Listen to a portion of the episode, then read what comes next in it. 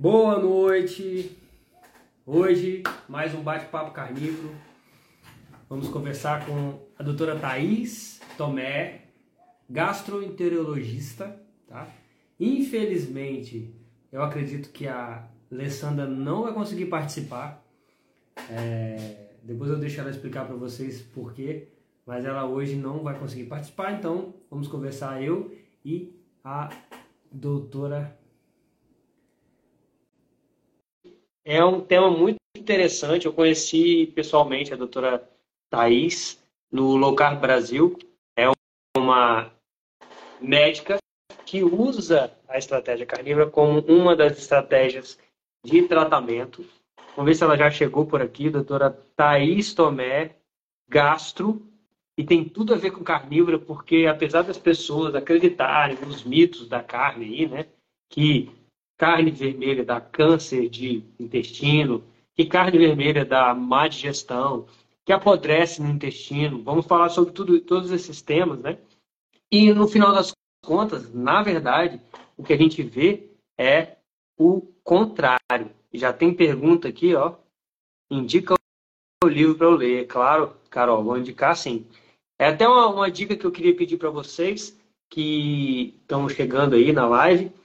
Tem um botãozinho ali que é próprio para é, perguntas e respostas. Então fica mais fácil da gente é, tirar as perguntas a partir dali, tá? Então, ao invés de, ó, acho que a doutora já chegou aqui, já chegou, vou aceitar, bora entrar.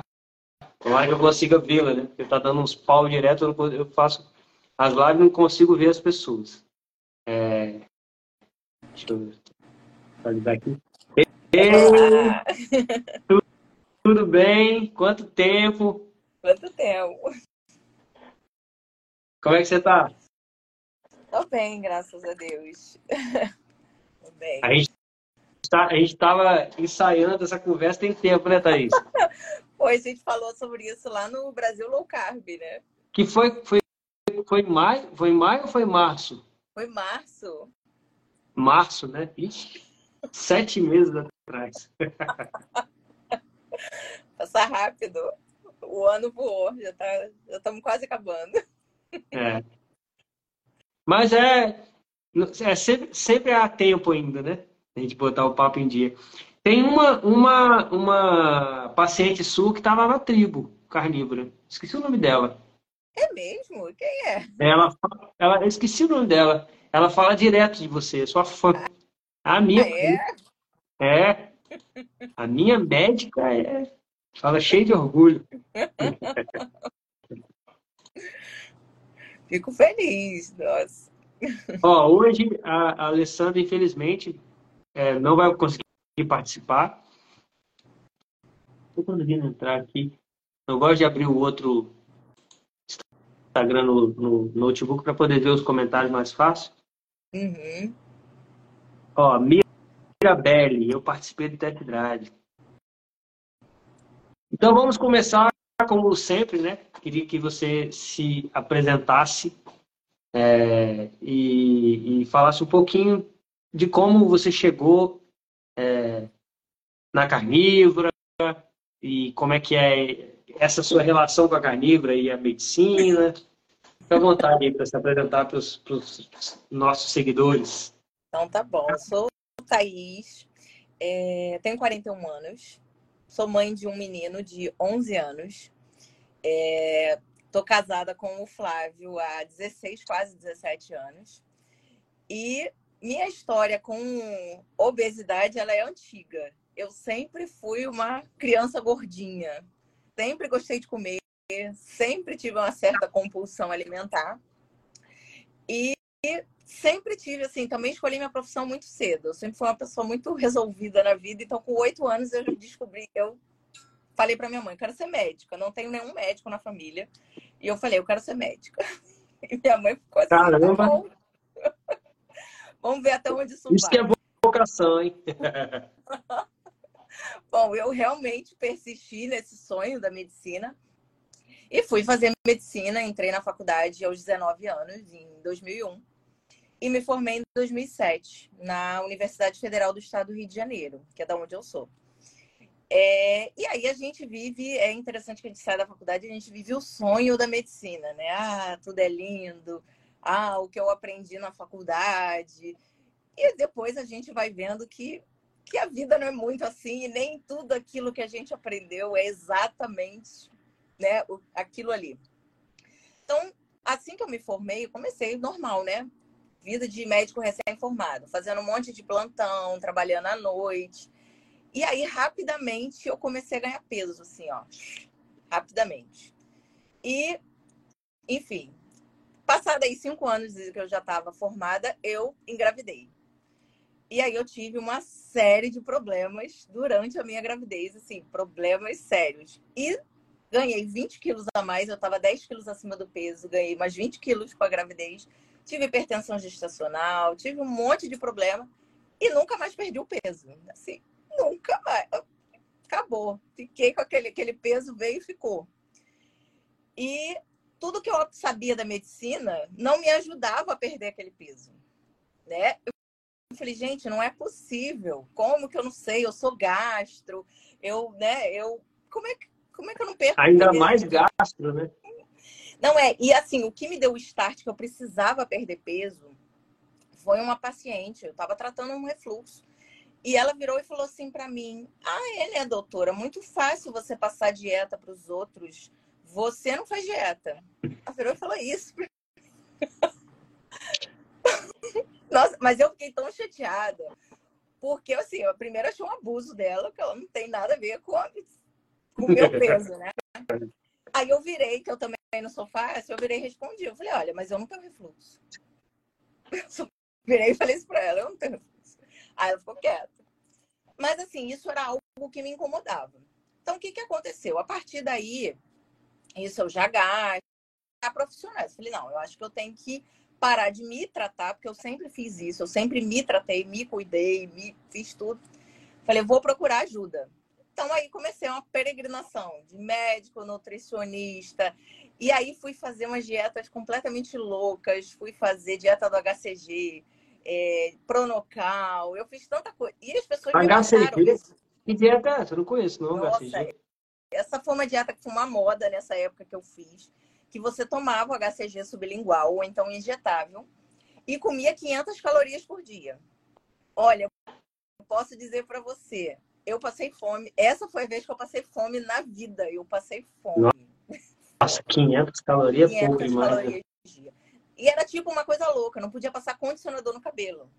Por causa da gordura, porque ia absorver na pele. Era uma loucura, uma loucura. Tinha um dia que você só comia maçã. Gente, maçã dá muita fome. Acho que depois disso eu nunca mais comi maçã. Maçã. Eu e Henrique, a gente sempre fala isso. A maçã, ela duplica a fome, triplica. Se tá com fome, você come uma maçã, ela triplica. Exatamente. Então, desisti da. Aí eu, depois de fazer essas coisas malucas, e de, e de bater em muitas portas, nutricionista, aquelas dietas de três em três horas tal. Eu cheguei num ponto, aí isso foi em 2017, que eu falei, não, chega, eu tô, eu tô doente, eu, tô, eu tava me arrastando, não tinha disposição. Eu falei, eu tô doente, eu preciso fazer alguma coisa. Eu falei, vou me pedir uns exames. Peguei eu mesmo e me pedi uns exames. E aí, claro que não era surpresa, eu já estava há anos com aquela, já nem sobrepeso, já estava obesa. E aí eu descobri que eu estava com pré-diabetes. E aí eu falei assim, não, eu preciso de uma luz. E tudo que eu tô sentindo é só disso. E aí, na época, eu paguei uma consulta aí com uma médica muito famosa. E eu falei assim, eu só preciso de uma luz. Foi legal, ela conversou bastante comigo. E ela falou, não, o teu problema é a resistência à insulina. É isso o seu problema. Você precisa controlar isso. Você não vai se sentir melhor até você resolver isso. Aí eu passei lá na nutricionista dela, que me passou uma dieta cheia de leite, de de iogurte, de um monte de coisa que eu já tinha tirado da minha alimentação, porque eu já tinha percebido que não era tão bom para mim. E aí eu falei assim, aí eu fiquei passando mal, passando mal, passando mal, falei, não, chega. Eu vou, eu vou estudar e eu vou fazer minhas coisas. E aí eu fui conhecer as meninas lá, a Tânia, a Joana, e fui fazer lá uma imersão em cetogênica. E me adaptei super bem na cetogênica. Cheguei a fazer um meizinho de carnívora. mas ainda não conhecia as alterações da adaptação da carnívora em termos de intestino, né? Como você tem muita diarreia e tal, aí eu me desesperei e voltei para a cetogênica, que eu estava bem adaptada. Com a cetogênica, eu emagreci bastante, emagreci 19 quilos. E tava tudo bem, eu tava ótimo, fazendo exercício físico, tava tudo lindo. Falei, ó, achei o meu, achei meu lugar. Aí entrou. Cetogênica é fantástica. Exatamente. Só que aí, aliás, eu fiz em 2019. Eu falei 2017, não foi não, foi 2019 que eu fiz a cetogênica. Em 2020 entrou pandemia. E aí minha, minha vida de, de médica virou de cabeça para baixo, né? Virou de cabeça para baixo. E aí acabou a dieta, porque assim, meus sogros vieram ficar aqui na minha casa durante o isolamento e ninguém aqui fazia dieta, eles passavam o dia inteiro comendo. Eu chegava em casa, tinha bolo, tinha salgadinho, tinha pastel.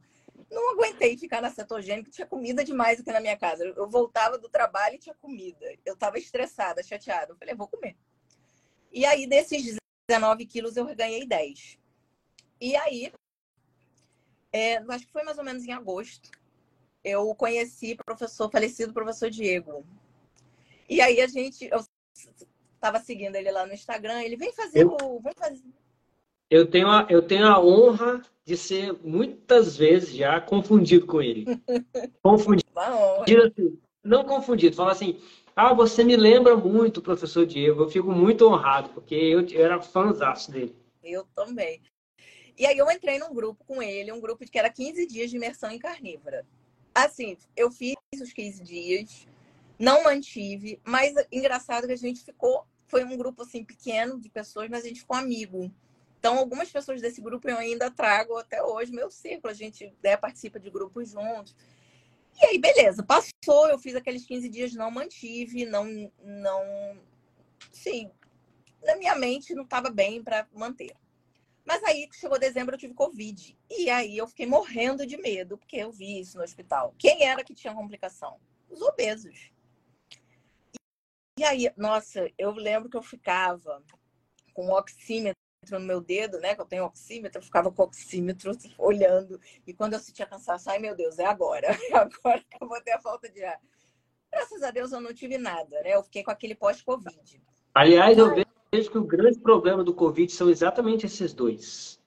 É o pânico, que foi gerado, né? um estresse extra normal, assim, e a obesidade. Sim. São os dois. Os dois problemas. Covid mesmo em si é uma gripe, né? É, assim. é, mas a obesidade é um negócio bem sério. Então, eu estava obesa, eu fiquei com medo. Quando eu terminei, né, 15 dias, né, que eu fiquei afastada do trabalho, que eu voltei a trabalhar, eu vi que eu não era mais a mesma. Eu não, não era mais a mesma. Eu não conseguia andar. Dez passos eu ficava cansada. Sim, extrema. Eu não conseguia ficar de máscara porque eu não conseguia falar. Cansaço. E aí eu vi, eu estava no grupo lá do, do professor Diego já nessa época, do, dos leões, leões andam com leões, e ele falou. Aí ele chamou o pessoal para um desafio do ano novo. Ia começar dia primeiro, de carnívora. Falei, eu vou fazer. E aí nessa eu falei, não, agora eu vou fazer sério, porque eu tenho que melhorar minha, minha saúde. Isso foi em 2021. Janeiro 2021. Aí eu ia começar dia 1 de janeiro de 2021. E aí eu botei minha mãe na jogada também, que também não estava bem depois do Covid. Eu falei, vamos embora, nós duas vamos fazer. Olha, e foi a melhor coisa que eu fiz na vida, porque aí, aí sim mudou, né? As coisas mudaram. E aí eu fui fazer carnívora. E aí eu fiquei assim, de, sem nenhuma exceção, nenhuma mesmo, durante oito meses. Emagreci os 10 quilos que eu tinha ganhado, mais 7 quilos, emagreci no total 17 quilos. Só que não foi só o emagrecimento, veio junto a minha saúde de volta, veio junto a aparência, porque as pessoas começavam a olhar para mim e falavam: Nossa, mas você tá mais bonita, você tá mais nova, você tá mais. E aí, eu vivendo em carnívora, qual é, por exemplo, a gente gastro, o que, que a gente recebe de, de, de orientação na faculdade, na especialização? Carne faz mal pro estômago, pro intestino. E eu tava ótima. Falei, gente, peraí. Como é que é essa orientação aqui? Acho que eu vou ter que estudar mais sobre isso, porque eu tô vendo outra coisa. Eu comecei a ver em mim totalmente o oposto. Minha mãe, por exemplo, que tinha uma diarreia crônica, ela acabou com a diarreia dela. Na carnívora. Melhorou. Acabou o problema dela.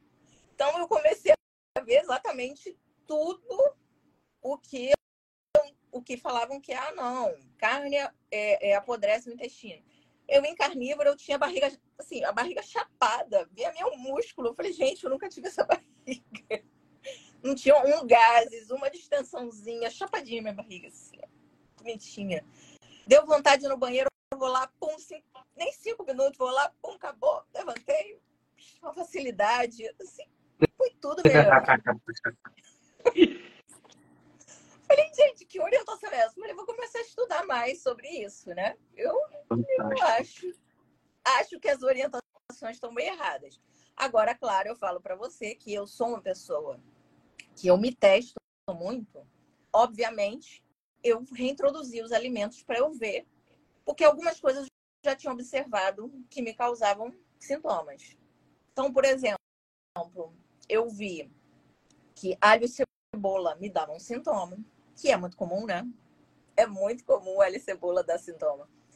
E aí eu é. fui fazendo vários testes, várias reintroduções, e eu fui vendo uma série de problemas que eu tenho com vegetais. E que eu não sabia. Que eu só sentia distensão e dor abdominal. Ponto. Era normal. É normal, a gente achava normal, né? Achava normal. Exatamente. Eu não achava tão normal assim, porque eu entendo que não é para ser normal, né? Mas, é, assim, eu também não sabia o que, que era e não conseguia parar esse processo. Então, por exemplo, aqui na minha casa, com a carnívora, a gente mudou todos os temperos de casa, é, mudou forma de preparo de comida, porque a partir do momento que eu comecei a carnívora, eu comecei mudando tudo, porque aí, eu, aí entra aquela história também. Muita gente fala isso, ah, você ficou sensível. Não fiquei sensível, só que eu sempre tive sintoma e não sabia o que, que era. Conforme eu fui excluindo, eu fui vendo, e, e aí eu fui fazendo as reintroduções. Por exemplo, ia na casa da minha sogra, tinha um tempero, ia comer um churrasco, mas temperou com alho. Aí me dava dor. Isso aí não é legal para mim. Então eu fui vendo, por exemplo, eu tenho problema com couve-flor, com é, brócolis, com. Nossa, é, é tanta coisa. Para mim, seguro é tipo batata e cenoura e chuchu, que eu não tenho problema basicamente. E de tempero só aquelas ervinhas finas e sal. Carne só com sal. Tá ótimo. Carne churrasco, igual churrasco mesmo. As pessoas comem churrasco é só sal. Eu hoje como assim. Mas aí, a partir daí, a minha experiência me levou a olhar para os meus pacientes de outra forma. Então, de de repente, aquele paciente que é constipado, e será que não é esse monte de vegetal que está impactando no, no intestino dele. Entendeu? Eu comecei a olhar, será que essa orientação aí de fibras, será que isso está certo? Vou tentar tirar um pouco e vou ver o que, que vai dar. Então, comecei a fazer esses testes com os pacientes e propor isso para eles. É legal que o paciente, assim, eu sou. É, quem é meu paciente? Você está até falando da paciente que fez propaganda de mim, mas, assim, eu sou muito é, no esquema de eu converso tudo com os pacientes, eu explico, eu quero que eles saibam, que eles entendam o que eles têm. E a gente e eu faço a proposta de tratamento e a gente entra em acordo. Falei, ó, você aguenta fazer isso? O que, que você acha? Eu acho que se você fizesse dessa forma, você ia ficar melhor. E a gente chega num acordo. Entendeu? E é assim. Mas assim, hoje eu. Uma coisa que é para mim é, claro é paciente meu, a não ser que eles sejam veganos, vegetarianos, não sei porque eu só tenho uma paciente vegetariana só, ponto. Óbvio que não vão ficar comigo, eu já sei disso. Mas todos comem carne, ponto. Chega assim, ah, o médico fulano de tal falou que eu não posso. Não, pode voltar, vai voltar. Com certeza você vai voltar a comer carne. Então eu boto todo mundo para comer carne, com certeza. Sem dúvida, né? Essa é uma história bem comum, né, Thaís? Do, do, eu vejo assim, a maioria dos, do, dos profissionais de saúde que a gente conversou aqui tiveram essa consciência, criaram essa consciência assim, a partir da própria experiência, ou da experiência de alguém, ou no caso, por exemplo, do veterinário carnívoro que teve aqui, a partir da experiência do cão dele. Ele viu como é que a saúde do cachorro melhorou fazendo a carnívora com o cão dele, ele foi e ele começou a fazer carnívora e se sentiu super bem. Então eu vejo que é muito através daí, né? Que a gente muda, porque é mais que conhecimento, é consciência. É diferente, né? Depois que a gente experimenta carnívoro e sente na prática o que, que é, não adianta, pode vir um papa falar, não, isso faz mal. Como se eu estou me sentindo super bem, né? É exatamente isso. Como se eu estou me sentindo super bem. E no meu caso, eu fiz essa experiência. É... E assim, claro que eu também não vou ser é, xiita nesse ponto de falar que a pessoa tem que fazer, todo meu paciente tem que fazer carnívoro. Sim. A carnívora Sim. é minha. Sim. A carnívora sou eu, é minha, né? É minha, de, minha opção de alimentação. Claro que é muito bom, por exemplo, para os pacientes que eu tenho carnívoros, saber que eles têm uma médica que não vai mandar eles pararem de, de comer carne ou que vai dizer que eles têm que parar de comer carne, né? Entendeu? Ah, não, isso faz mal, para de comer. Eu não vou fazer isso, eles sabem disso. Então é muito, é muito melhor né, ter, ter esse médico para eles. Agora, claro, é, o que, que eu geralmente hoje faço com meus pacientes? Quando eles têm, a maioria tem sintoma de flatulência, distensão abdominal, dor abdominal. Eu faço o teste de retirada de alimentos e a gente reintroduz. E aí a gente vê entendeu? Até para adequar melhor a dieta deles, né? Então, isso é uma coisa. Agora, o que eu vou te dizer? A maioria não tem problema com a carne. o problema é com não, é, Eu quero, quero, até aproveitar e te perguntar isso, porque hoje eu falei isso lá, né? Antes daqui eu estava na aula da tribo, né? Dando aula na tribo. E eu falei, eu, nesses meus cinco anos e pouco que eu tenho de experiência, mergulhado na carnívora mesmo, com grupo, com profissionais, com é, é, experiência internacional, porque eu vejo direto os caras de fora. Eu nunca vi uma pessoa que tem intolerância à carne. Eu já vi assim, a pessoa às vezes um pós-vegano, ou uma pessoa que tomou muito, tomou muito omeprazol, talvez ela não consiga ter uma, lidar bem com a carne, mas não é uma intolerância, é um negócio, é mais dela do que da carne, eu vejo assim. Não sei se é, se é isso. É, geralmente essas pessoas elas já vêm com uma, uma condição chamada hipocloridria, elas têm uma redução de acidez gástrica. Isso acontece também no idoso. E aí ela realmente vai se sentir mal de comer carne. Só que aí não é para ela tirar a carne. Eu sempre falo isso. Não tem que tirar a carne, você tem que ajeitar a digestão. Né? É o contrário, eu vou tirar aquilo que me faz bem, não, eu, e deixa a digestão ruim, não, eu trato a digestão e volto a carne. E aí, os idosos, o que, que eu faço? O idoso também tem um problema de mastigação. Come carne moída. Eu falo assim, não, carne moída você pode comer. Carne ensopada, tem carne de tudo quanto é jeito. Não precisa ser bife, pegar um bifão lá e comer. Tem problema. Vai comer carne, só que vai comer de outra forma. Então, isso não é motivo para excluir a carne. E, de forma nenhuma. E, e os resultados daí? Você faz isso com seus pacientes? Como é que é o resultado com eles? Como é que acontece essa, esse, essa mágica aí? Fala pra gente. Que, como é que é o, a resposta deles, assim? É, porque deve, eles devem primeiro ficar bem descrentes, né? Não, peraí. Tipo assim, como eu que saí da nutricionista, quando eu fui fazer low carb, eu comecei, que ela falou que eu ia comer ovo com bacon, picanha e emagrecer. Eu saí de lá e falei, ah, parece, né? Quando eu voltei na outra consulta, 12 quilos mais magro, eu tava assim, tipo, idolatrando a nutricionista. Falei, cara, você até hoje estou chamando ela para fazer uma live comigo, ela está escorregando. Mas ela vai ter que vir fazer uma live comigo, porque ela é minha. Ela salvou minha vida, cara. Então, assim, deve acontecer isso com você, né? Os pacientes devem chegar lá todo descrente, com aquela coisa, não, carne vermelha, gordura, não sei o quê. E depois, quando, quando retorna, deve falar assim: Meu Deus do céu, não é isso? Com certeza eles voltam muito mais felizes, porque eles estão comendo. Assim, a maioria das pessoas, a verdade é essa. Vamos, vamos Vamos falar a verdade. As pessoas gostam de carne. Pouquíssimas pessoas não gostam de carne. A maioria das pessoas gostam de carne e evitam comer porque acham que fazem mal.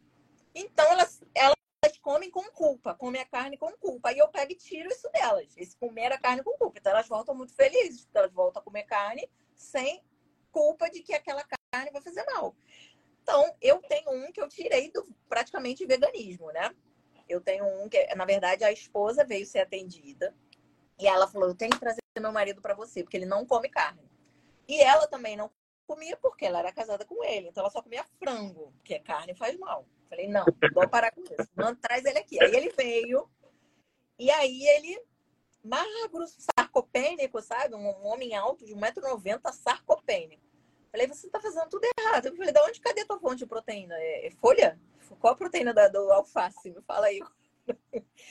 e aí eu fiquei, conversei com ele bem, ele falou, tá aí, doutor, eu nunca tinha parado para pensar nisso. Você tem razão, como é que eu vou criar um músculo comendo isso que eu como? Ele falou, você tem razão. Ou seja, ele passou a comer carne, que ele come mesmo, come, come carne, come picanha, assim, e ele tá fortão, grandão, ele é alto, né? E agora tá marombeiro, porque aí resolveu cuidar da saúde, porque viu que estava se sentindo melhor. Agora tá fortão, grandão, musculoso. Eu fiquei até surpresa quando ele voltou. Eu falei assim: é você mesmo? Ele falou: não, agora eu como carne. Não tem essa. Mudou todo, todo o esquema dele. Então, assim, o resultado, na verdade, as pessoas veem com o, o tratamento, elas veem que esse medo é infundado e que elas começam a melhorar muito da digestão. Assim, o resultado é o melhor possível. É, eu vi até que alguém botou aqui no comentário sobre disbiose. É, disbiose realmente é uma condição, por exemplo, que eu tiro. Eu só deixo consumir legumes, cru, é, legumes cozidos e só alguns. Eu tiro folha, aquelas coisas todas, eu tiro tudo para tratamento de disbiose, porque aquilo é, fermenta muito. Dá muita distensão, dá dor, dá um, dá um monte de sintoma. Então, por exemplo, é uma coisa que eu tiro. As pessoas até estranham. Você não vai tirar carne? Não, pode comer todas as carnes. Normal, vai comer. Vai comer e vai melhorar. E Fantástico. melhora, né? É, e é rápido, assim. né? Rápido. E a melhor é rápida, né? É rápido, é. Rápido. Questão de semanas. Semanas tá, tá bom já. Agora, provavelmente tem um, um, período de adaptação aí, né? Nessa, nessa transição, uma, um, tem, uma diarreazinha, alguma coisa assim. Isso mais para os pacientes diarreicos, que aí são os pacientes que eu deixo, por exemplo, mantenho vegetais cozidos. Esses pacientes diarreicos eu não pego e tiro o vegetal, não. Mas os constipados eu não tenho nem medo. Eu não tenho medo. Aí eu mando eles comerem gordura. Vai comer gordura, vai, vai comer gordura. Pega banha, vai comer torresmo. Aí eles ficam me olhando assim, aquela cara do tipo, louca, é louca. E meu colesterol vai estourar é muito engraçado. Eu tenho até uma história aqui para compartilhar. Eu tinha uma paciente, é, ela na verdade eu conhecia de grupo e ela tinha um colesterol de 500 e ela é carnívora. Ela passava em to todos os médicos e os médicos só diziam para ela a mesma coisa: é culpa da dieta, é culpa da dieta, é culpa da dieta, é hiperrespondedora. Só diziam isso para ela. E aí um dia eu, ela veio conversar comigo. Ah, Thaís, o que, que você acha que eu faço? Eu falei, olha só, por que, que a gente não olha teu intestino? Aí ela falou assim, tá aí, uma... mas eu, eu vou ao banheiro bem. Eu falei assim, tá, você tá me dizendo que você vai ao banheiro bem, mas será que seu intestino tá, tá ok? Tá funcionando direitinho? Aí ela ficou, aí ela falou, tá bom, vamos avaliar isso.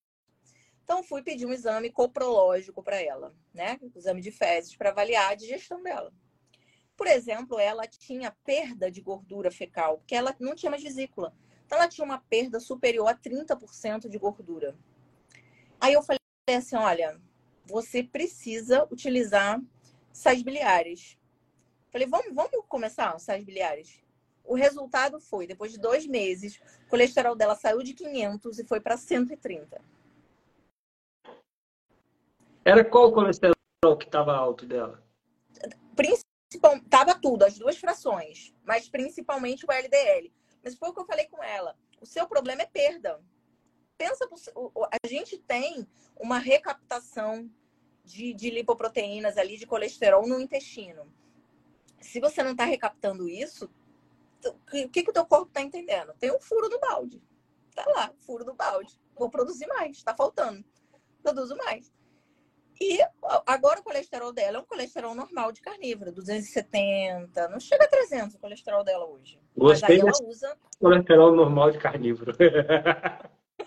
o meu é 240, o meu. É, não. Não, não, não, não, me, não me impressiono com colesterol de 270. É. Tem gente que não, e... É falou que meu colesterol tá alto, tá 200 e é... E é aquela coisa assim, o, é, eu, eu, sou engenheiro né, de formação, a gente conheceu, eu me apresentei. Então, na, na, engenharia, a gente tem um termo que é SSS, que significa só, e, se e somente se. Para várias questões. porque tudo é muito questão lógica, né?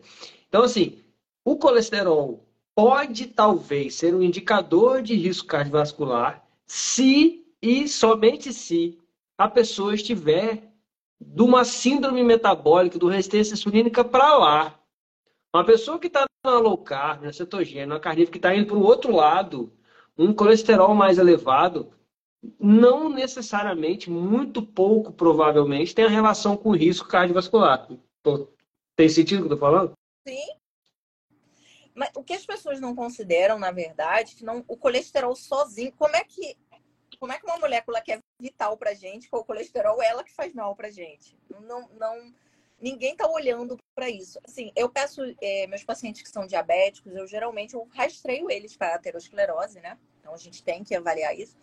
E é muito interessante quando a gente pede Doppler de carótida, que aí vem lá uma observação no Doppler de carótida. É, espessura médio intimal aumentada. O que, que é isso?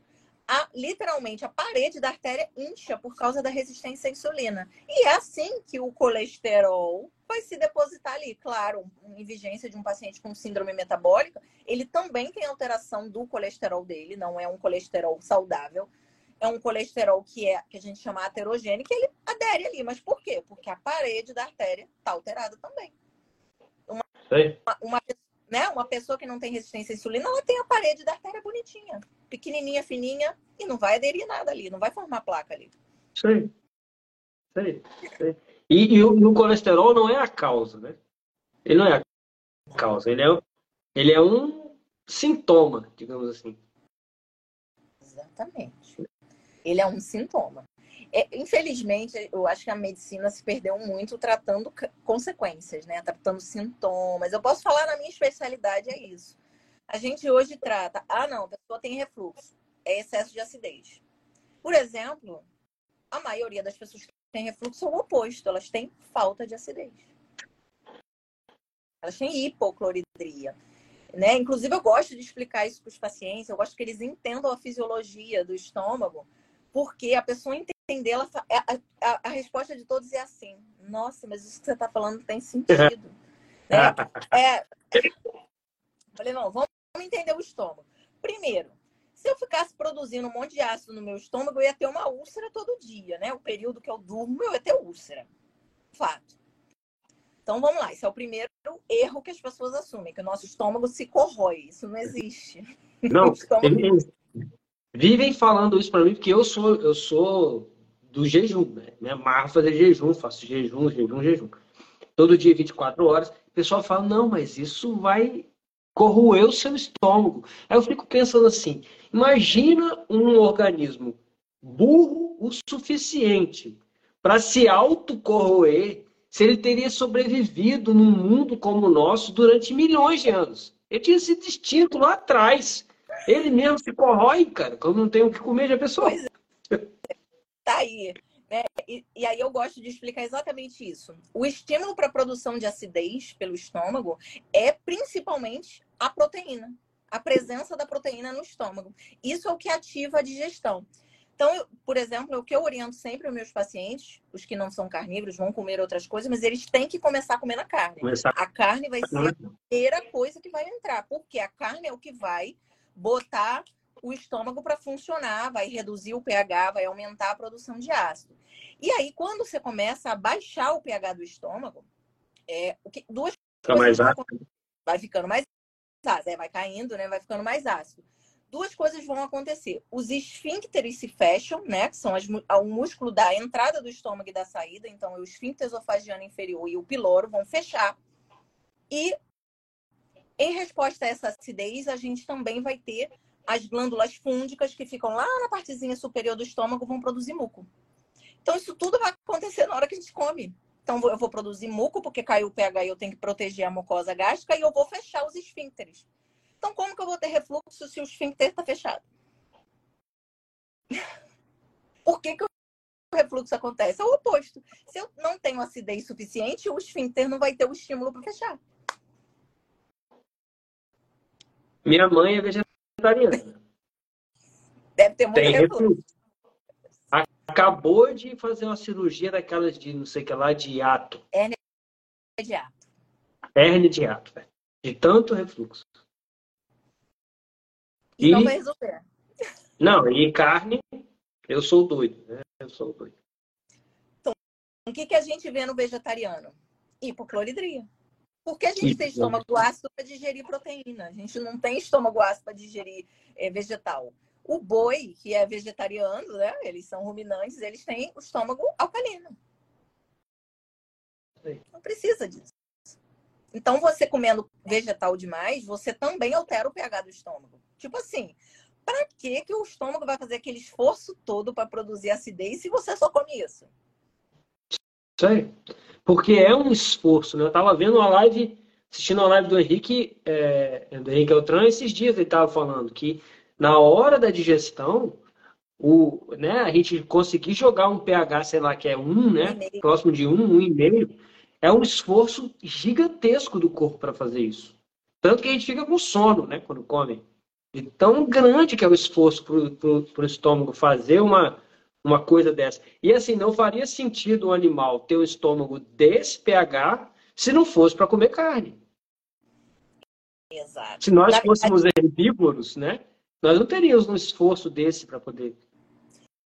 Pois é, todo o processo digestivo, ele é um processo que a gente chama de ativo. Por isso que começou-se essa história aí de que tem que comer de três em três horas, porque você ativa o metabolismo, entendeu?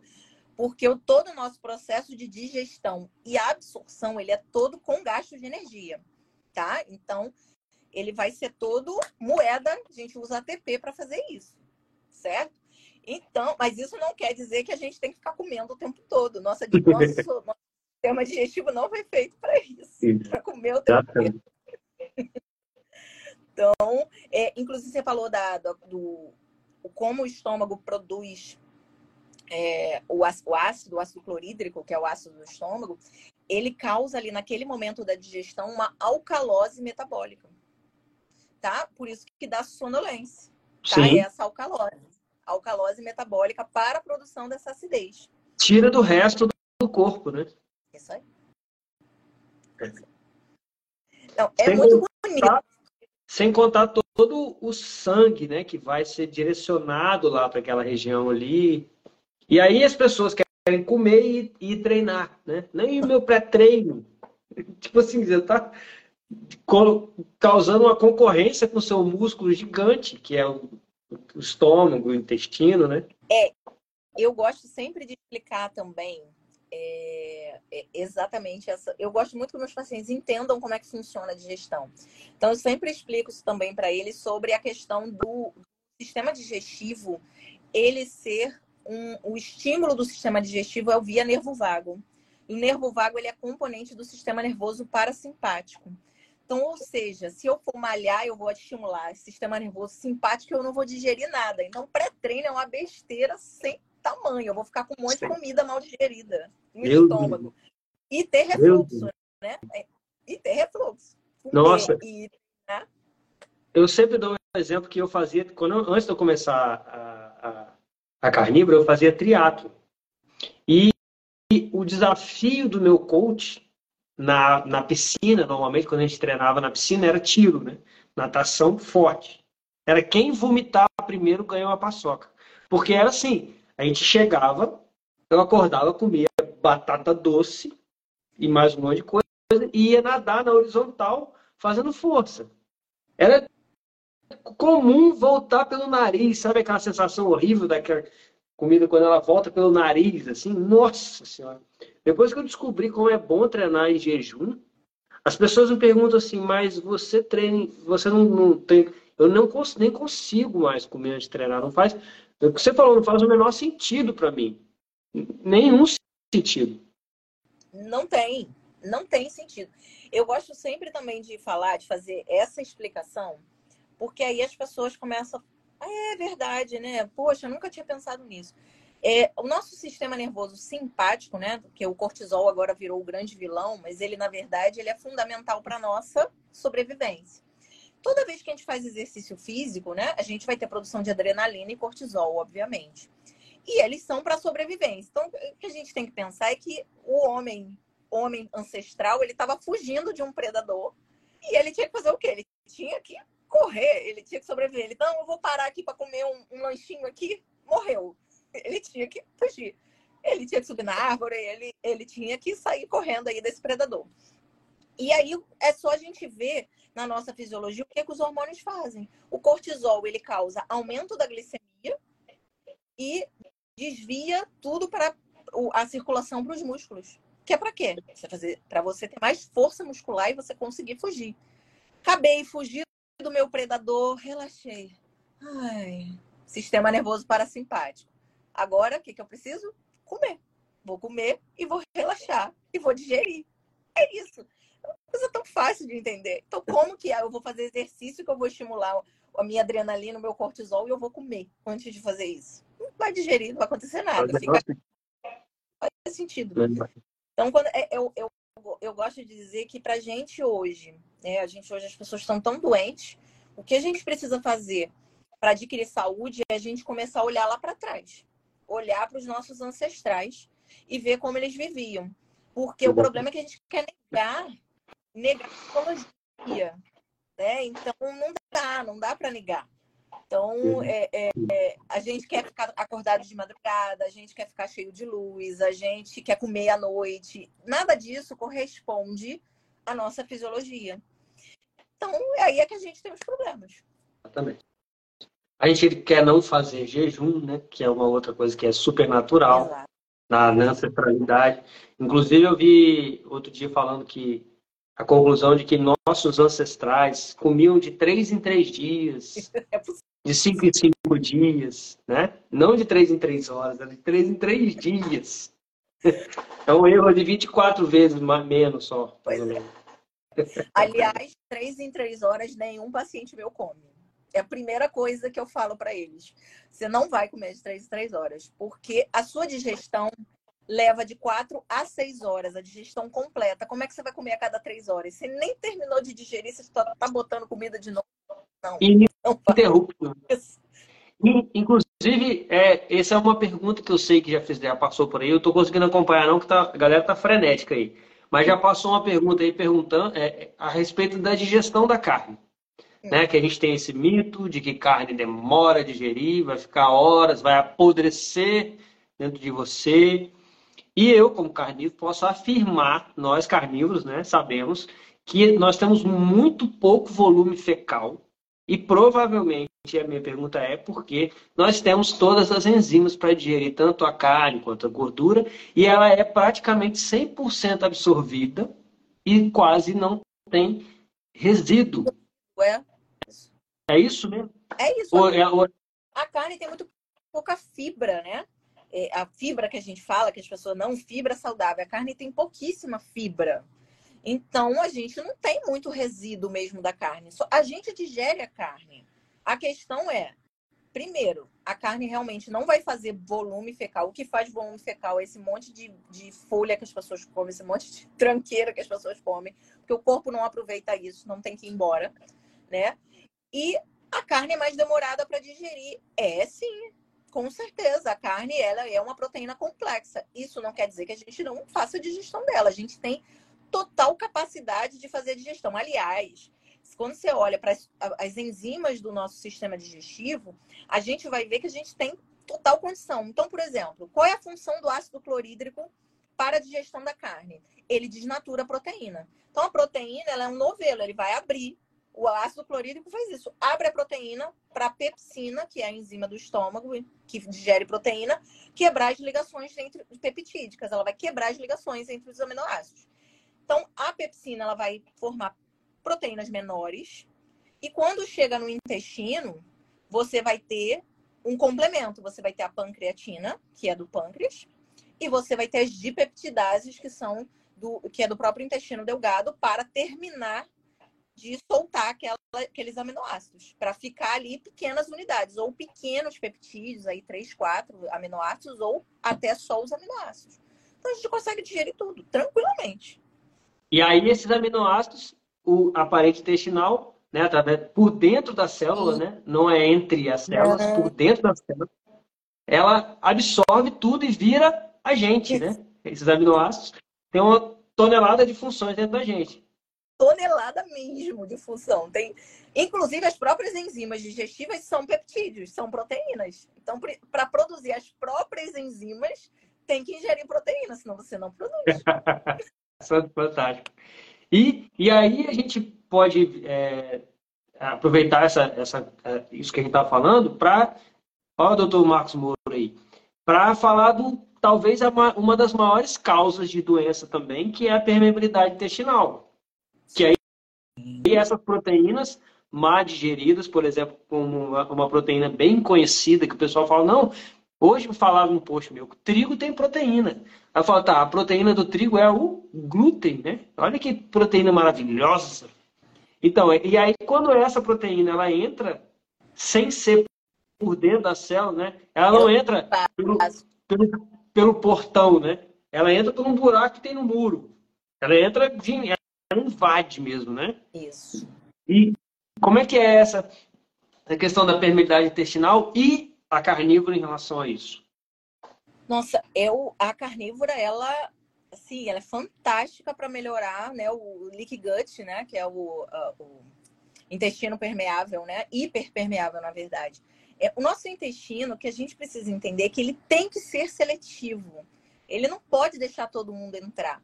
E qual o problema do glúten? Que infelizmente tem muitos profissionais de saúde que ficam defendendo que só quem tem que excluir glúten é celíaco, o que é uma grande mentira. Eu, eu, tra eu trabalho com celíacos, tá? Não é nada fácil, né? É uma coisa difícil trabalhar com celíacos, porque também muitos profissionais desconhecem doença celíaca, sabem nem o que fazer com os pacientes celíacos.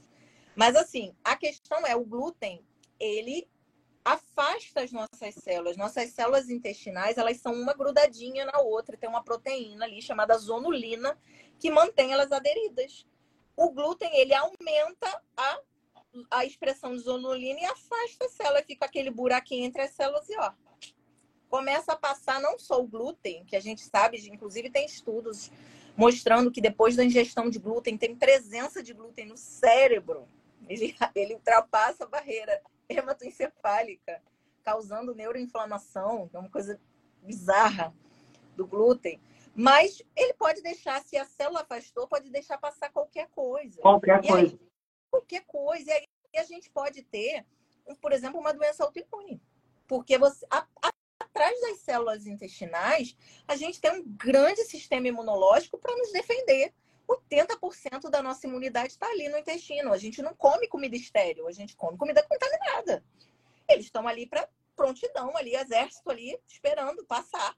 Só que se você abre a porteira, não tem imunidade que consiga responder a tudo, né?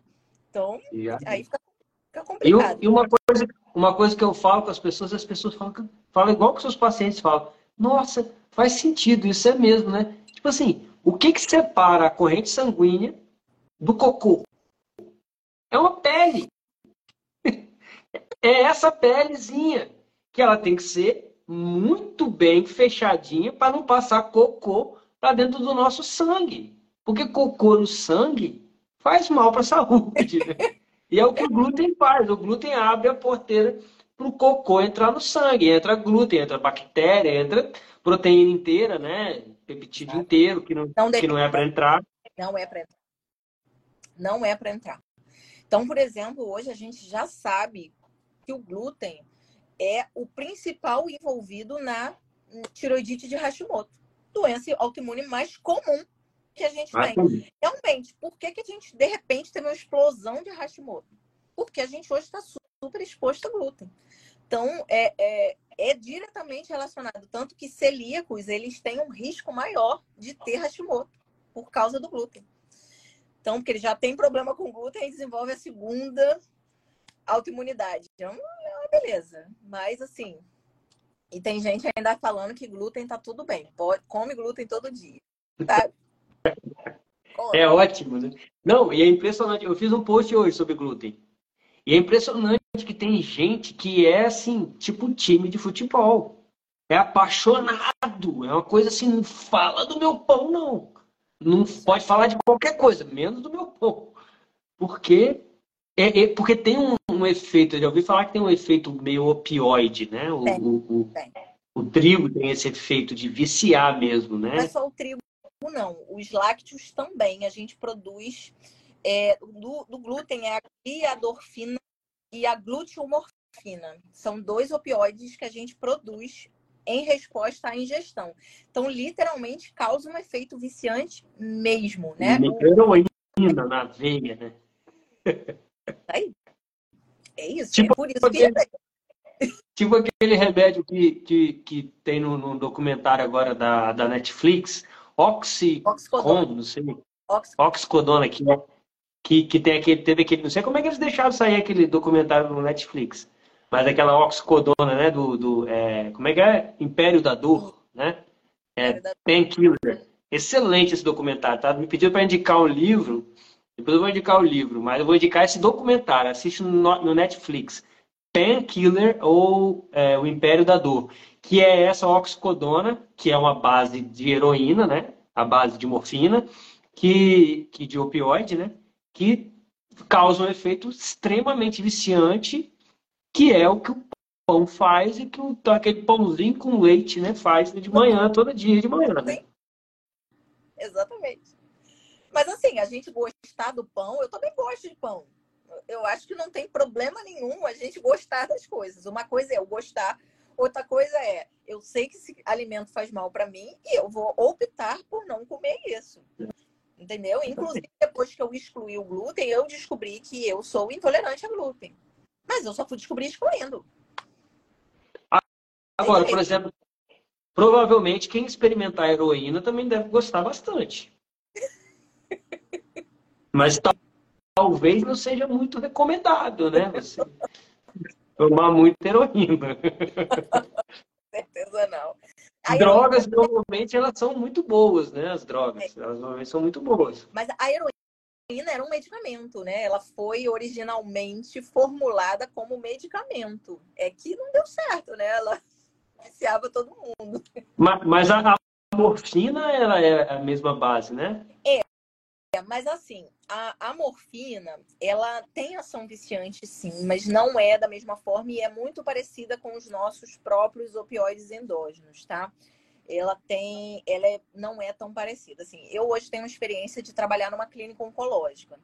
E aí eu vou te falar que é, que tem, tem preconceito de que paciente com câncer está viciado em morfina. Isso é uma mentira sem tamanho. Os pacientes com câncer eles têm pavor de que a morfina um dia não faça efeito.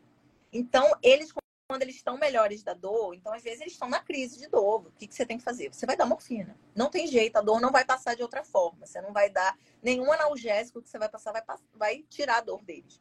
E você tem que dar morfina. Mas assim que eles melhoram, você vai fazendo os tratamentos, faz radioterapia, faz as outras coisas, ajusta a medicação, ele já fala assim: pode reduzir. Pode reduzir que eu já estou melhor. Não estou precisando. Vamos aproveitar o câncer e falar. E carne vermelha e câncer de colo de, de né? Fala, de, de intestino. Que é um dos grandes mitos é que carne causa câncer de intestino. Pois é, assim, eu gosto que as afirmações elas chegam sem, né, igual da fibra, fibra faz bem. E as pessoas recomendam isso. A mesma coisa dizer que carne causa câncer e não tem nada de fato comprovando. Porque o que tem de estudo comprovando que carne causa câncer é carne processada. Estamos falando de carne industrializada, não estamos falando de carne natural. Né? E mesmo, e mesmo esse da processada é uma, é uma evidência bem baixinha, né? Não é? Ok, mas aí você até entende processo de industrialização, ok. Mas assim, como que a gente pode dizer que carne vermelha faz mal e que o hambúrguer do futuro não faz? Que é carne processada, se for assim. Então, é, é, é, é dois pesos, duas medidas, né? Na verdade, é isso. Dois e, pesos, duas e muito, e muito provavelmente, eu, eu, eu acredito, eu sou suspeito para falar, mas eu acredito que é exatamente o contrário. Né? Tirar a carne aumenta o risco de câncer de intestino. E, e posso falar uma outra coisa que aumenta risco de câncer em eu, geral? Eu tenho um amigo meu vegano que morreu de câncer, de câncer de intestino. Steve Jobs é outro. Morreu de câncer de intestino, era vegano. Então, assim. Pois é.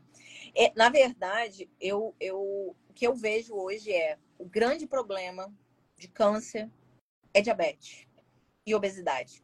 Todos são. Eles depois emagrecem com tratamento. Mas eu olho lá na clínica que eu trabalho, todos quando chegam são obesos e são diabéticos. Todos. Não tem. É um combo, né, Thaís? É um combo. É um... Então, eu que a luta não é contra a carne, a luta é contra a diabetes. É simples assim. Então, as pessoas estão apontando o vilão errado. Exatamente. É, é, é aquela apresentação do Dr. William lá no, no, no Brasil Low Carb, né? Achei fantástico. Ele intensivista, ele trabalhou primeiro intensivista é, UTI, né? E aí tinha mais questão de, de, de doença cardiovascular. E ele identificou exatamente esse combo. A pessoa tinha obesidade, hipertensão e diabetes, né? Era, era o, a, o, trio, né? E, e, depois na área de câncer identificou a mesma coisa. Sim, mas é isso. É impressionante. Todos são. Você, você vê, todos são. E assim, tem uns, inclusive, e, e, assim, claro que a gente tem que ficar, tem hora que eu tenho que ficar na minha, né? Vou arrumar briga com todo mundo no hospital. Mas assim. Imagino. Mas assim, eu já tive uma vez que eu briguei com uma nutricionista, porque a gente tinha um paciente diabético usando 80 unidades de insulina por dia. 80 unidades, é uma dose altíssima.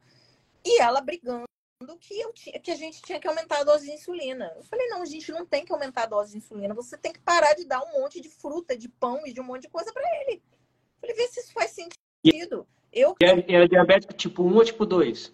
Ele era um diabético do tipo 2, mas que já tinha falhado o tratamento e já estava na insulina. Já estava quase.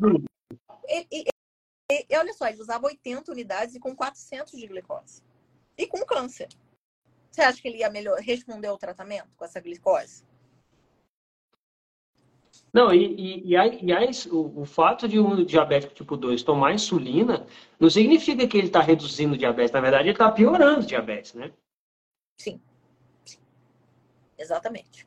Piorando diabetes. Ele não está ficando mais sensível à insulina, está ficando mais ainda mais resistente à insulina ainda. Isso aí. Por isso que precisa entrar a insulina e depois ir aumentando a dose. O nível de resistência está tá fazendo resistência à insulina que ele toma. Tá, fica enxugando gelo, quando começa a cair mais gelo, você tem que enxugar mais gelo, né?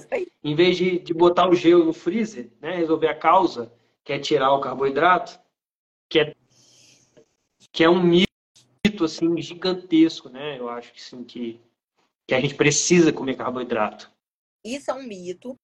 É, eu pego muito aqueles pacientes com gordura no fígado, e aí o que, que eles sempre acham que tem que. Eles receber, recebem essa orientação de outros profissionais que tem que parar de comer carne. E aí eu falo, pelo amor de Deus, isso não existe. Você não tem que parar de comer carne.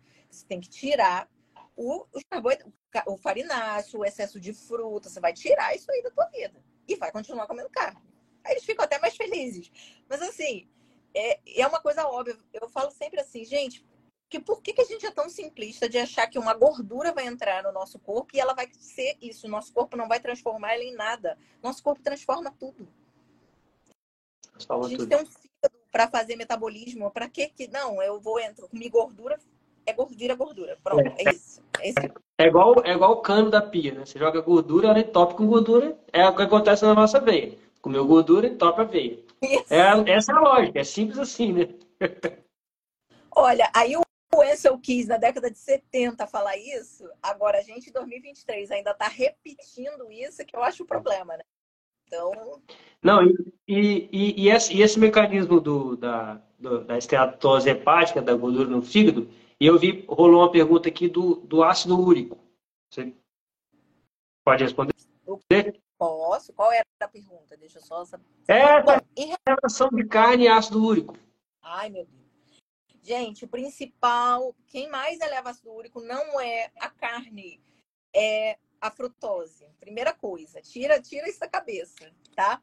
Mas, sim, o que, que pode acontecer? Um paciente que está com muito problema metabólico, ele tem esteatose hepática, ele tem diabetes, ele vai reter mais o, o ácido úrico, tá? Isso é ação da própria insulina.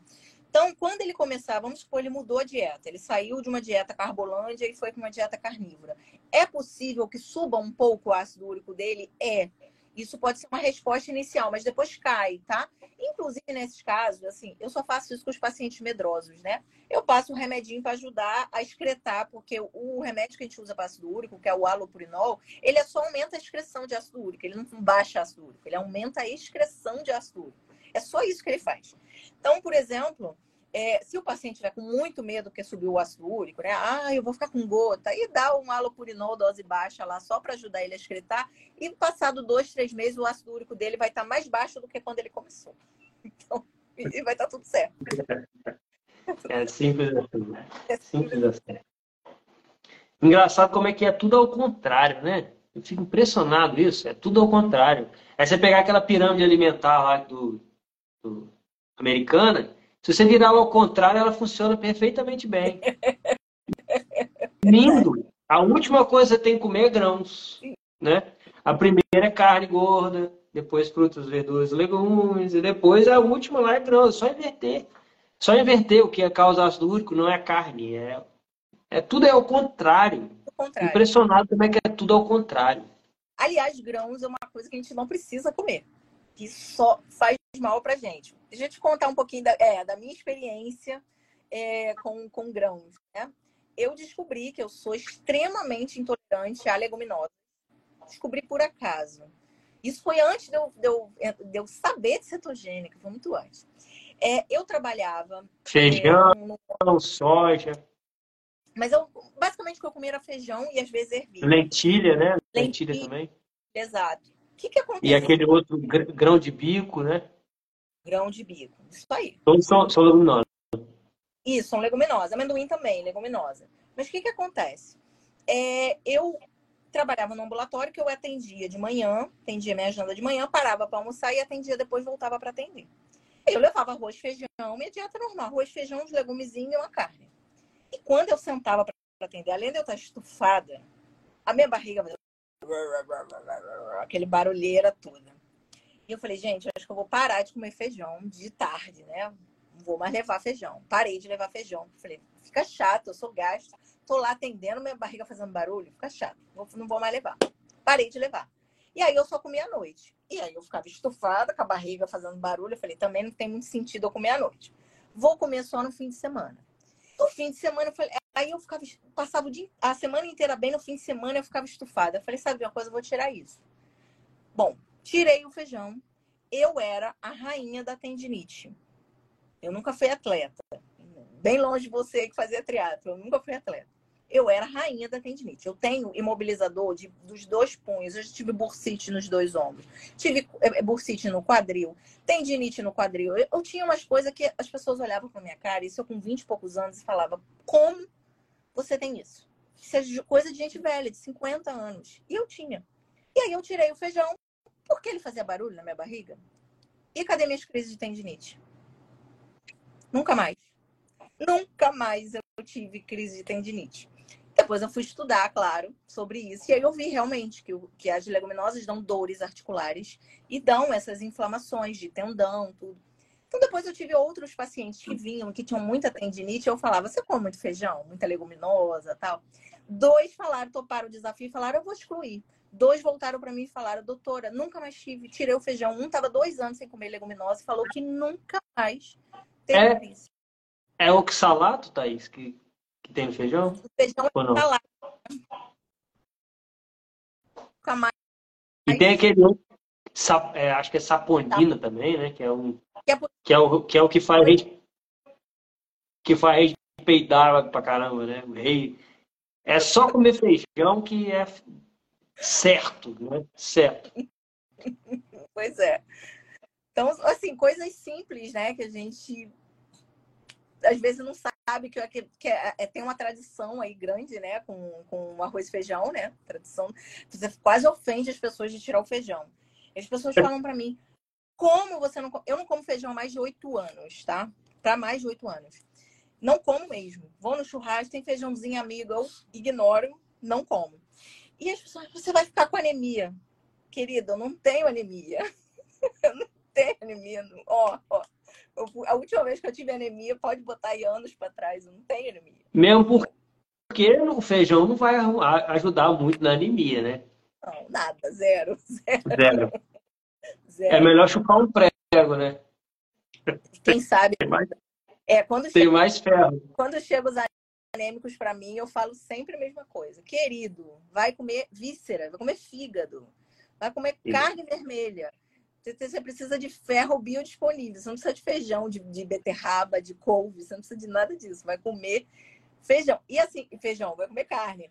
E é legal, eu trabalho lá na clínica, em oncológica, eu trabalho com uma hematologista. E, é, e aí ela, e aí, ela falando isso, muito legal, porque ela, assim, ela é uma médica hematologista oncológica, ela não está ali para ficar. Os pacientes dela têm vários problemas de saúde que não, que não é uma anemia ferropriva, não é um, uma carne que vai resolver. Mas ela fala isso. Anemia se trata comendo carne que... e órgãos. Bom. Que bom. Tão feliz de ouvir. Tão feliz de ouvir isso. Nossa, eu, eu, eu torço muito para ter mais médicos como, médicos como vocês, assim, espalhados, porque o que eu, eu tava, eu fui almoçar, passei com o meu pratinho, né? Meu pratinho com as 800 gramas de carne de churrasco, assim. Aí passei por um casal de amigos que ela estava grávida. Hum. Aí ela falou para mim assim: Ah, que pena, eu não posso comer isso.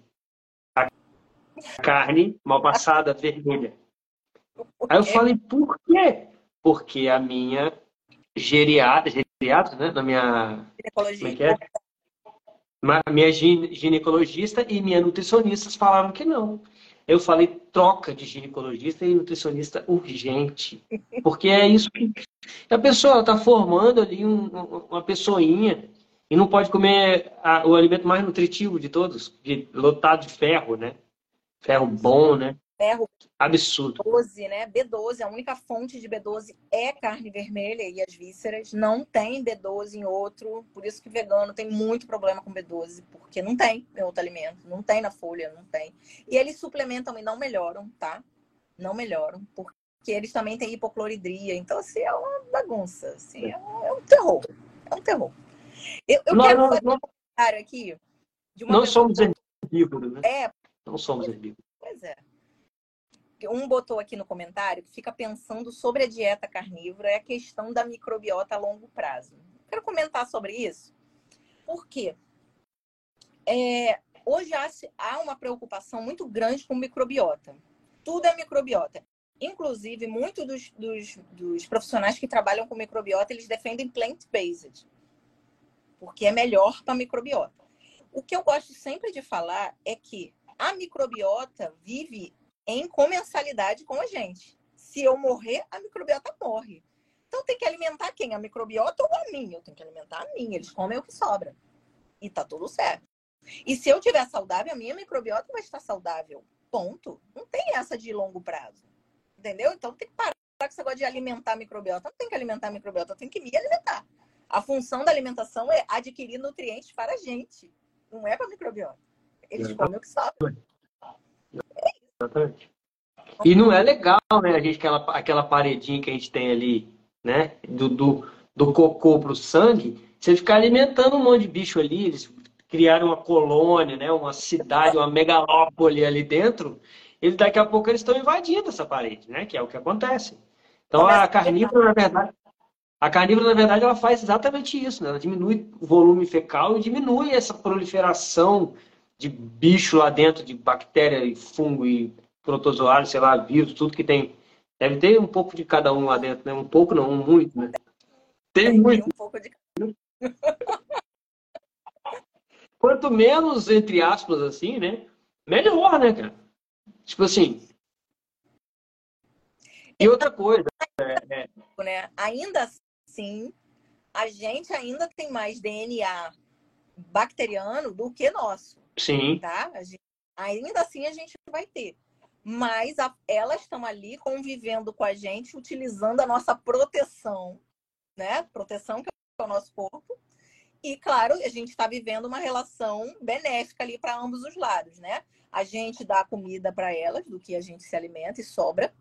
E elas também ajudam a gente a metabolizar é, neurotransmissores, ajudam a metabolizar hormônios. Elas, eles são estão ali, são organismos vivos e estão ali atuantes, mas eu não tenho que pensar só nelas e esquecer de mim. Não, eu dou o que é bom para elas e esqueço de mim. Não existe isso.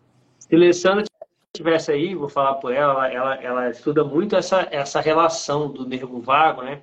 Do intestino, da ação da microbiota na nossa, na nossa parte é, neuronal, né? De, de, de informação, de querer, por exemplo, fissura por doce.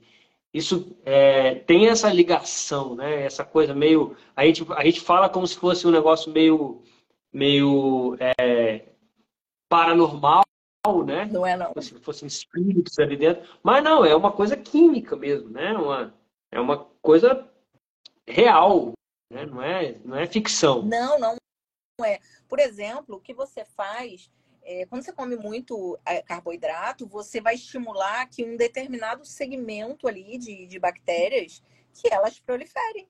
Simples assim. Simples. E elas, aquelas bactérias vão fermentar, elas fermentam um carboidrato, elas vão pedir o quê?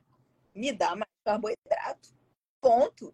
Eu quero mais comida. E quanto mais comida você dá, é a questão da oferta e procura. Se tem muita oferta, Oba, vou chamar as amigas, as irmãs, as primas, vambora. Vem todo mundo para cá que tem muita comida aqui. Vambora. E aí, por exemplo, uma característica do que a gente vê de pacientes que têm esse tipo de disbiose, uma disbiose por fermentação de amido, de carboidrato, eles têm fezes ácidas.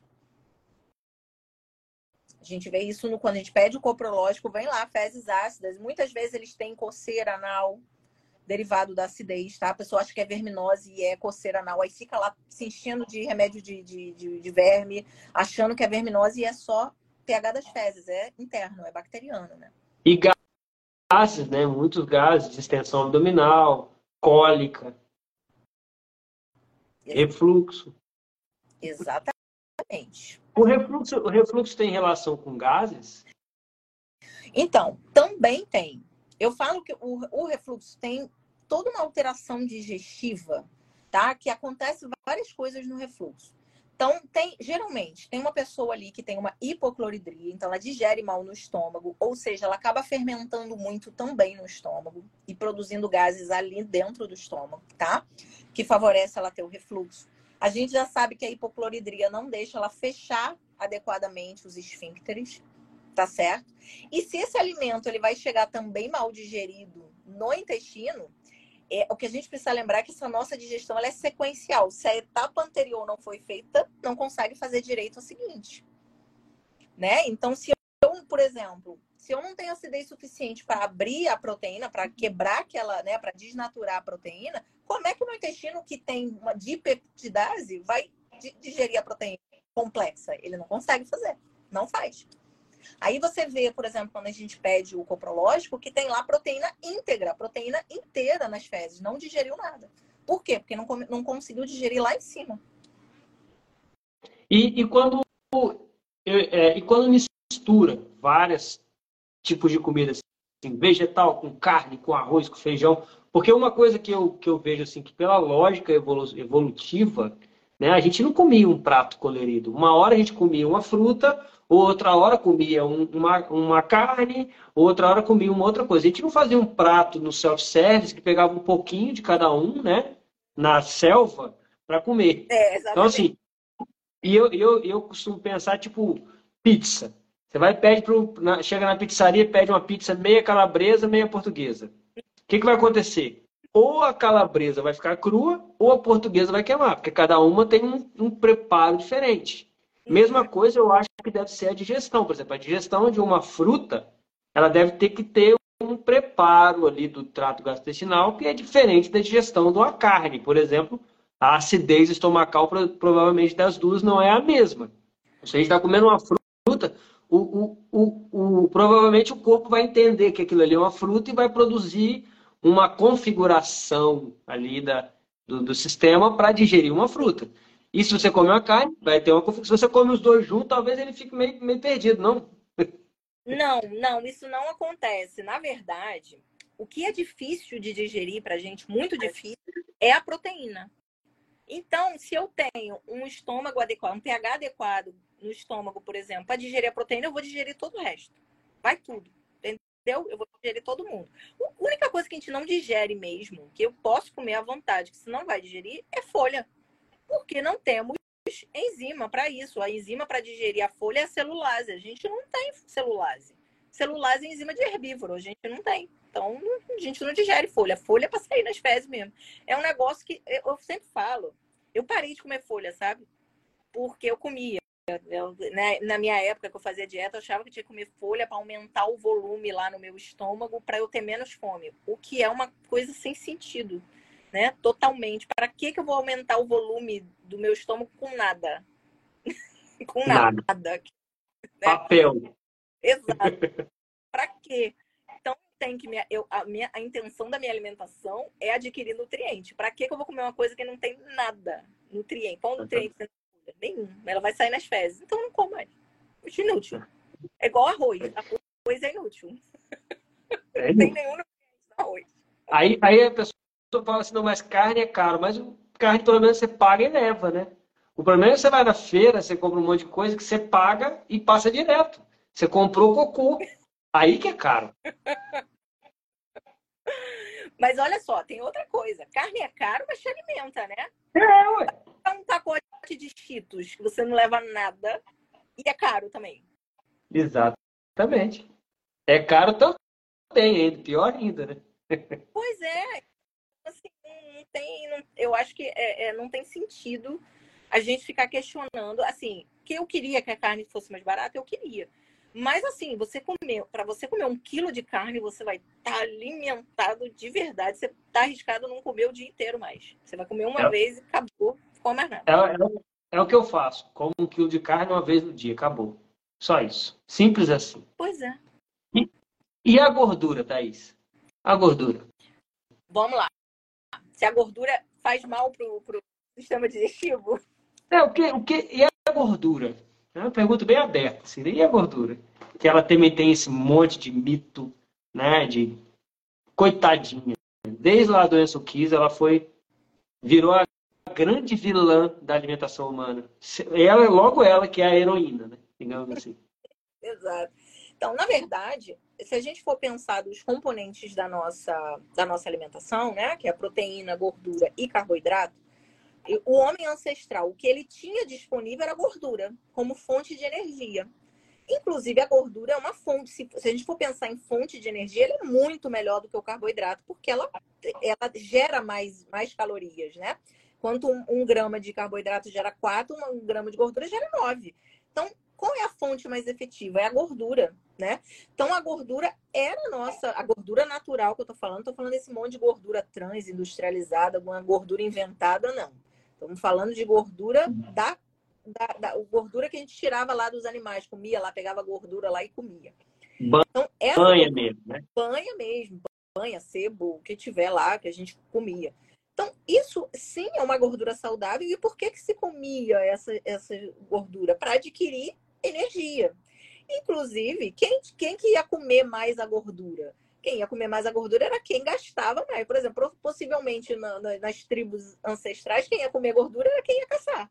Porque ele precisava de energia para ir, ele tinha que consumir essa gordura. Agora, falando de digestão da gordura, por que muita gente tem problema com gordura? Porque elas têm problema também com a proteína. Porque a gordura é o único nutriente, macronutriente, que ela, a gente tem enzima em todas as etapas do sistema digestivo. Então, a gente tem lipase na língua, a gente tem lipase no estômago e a gente tem lipase no intestino. E ainda no intestino ainda tem as sais biliares, que é a bile. Então, a gente tem um reforço de digestão de gordura para a gente entender como a gordura é importante para a gente como fonte de energia. Então, assim, sensacional. sensacional. Então, assim, é, a gente vê, por exemplo, que as pessoas que não que têm uma intolerância, tipo, come gordura e se sente mal no estômago, possivelmente é o mesmo problema da proteína. Tem hipocloridria, porque a lipase gástrica, ela é uma lipase ácida, dependente de pH ácido. E, e além de energia, a gordura também tem nutrientes, né? Inclusive, é, tem alguns, alguns ácidos graxos é, que são essenciais para o bom funcionamento do intestino, né? Para a nutrição do intestino. Exatamente. Então, e a gente. A butirato, eu acho. Né? Butirato, não é isso? Então, o pessoal que diz que, é, que o carnívoro ele vai ter câncer de intestino, é porque ele come pouco butirato. é isso. Que é muito fácil de resolver, é só comer manteiga, que é rica em butirato. Resolve, come manteiga. Resolveu, butirato. Butirato líquido ali, bota no café, faz o que você quiser. Come manteiga. Tem butirato pra caramba. Tem. Tem muita gente que tem problema com gordura, para comer gordura, né? Muita gente mesmo, assim, que tem nojinho e tal. E uma solução boa é a manteiga, né? A manteiga é excelente, né? Gostoso, fácil de, de colocar. Alguém perguntou aqui para aumentar a acidez, limão ou vinagre de maçã, o que é melhor? Então, vamos lá. Para aumentar a acidez, algumas vezes a gente precisa tratar, a gente vai precisar suplementar enzimas, tá? nem sempre você vai adiantar você usando limão, você usando vinagre de maçã, nem sempre isso vai resolver todos os problemas da digestão, tá? Então essa é a primeira coisa. Mas eu particularmente, Thaís, prefiro limão, tá? Pra, se for para usar uma coisa mais natural para tratamento, eu prefiro limão.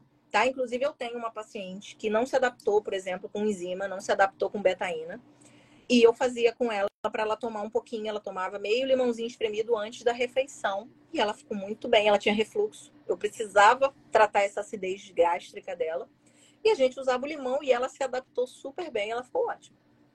É, se, se fizer uma marinada, ajuda também para quem tem essa, essa questão de digestão? Marinar a carne antes, deixá-la no limão de um dia para o outro? Sim, interessante, sim, com certeza. já ajuda também. Uhum, já vai, vai ajudar no processo com certeza. Tá? Tem várias coisas naturais, mas, assim, às vezes, né, eu, eu explico isso para as pessoas. É, porque teve até uma vez uma, uma pessoa que veio aqui no meu, no meu inbox, no Instagram, ela, ah, mas eu tô em carnívora e eu, eu continuo tendo diarreia, a minha digestão não melhorou.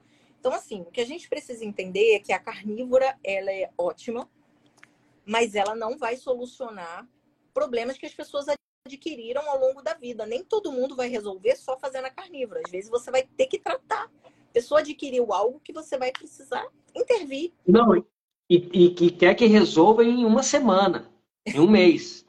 É assim.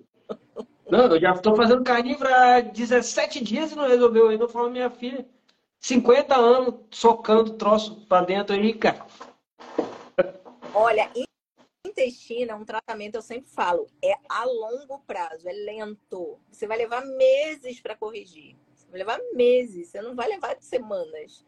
Tá? Mas assim, o caso mais bonito que eu tenho, sim, que eu, eu, tenho, eu lembro com carinho desse paciente, que ele é um paciente de 14 anos.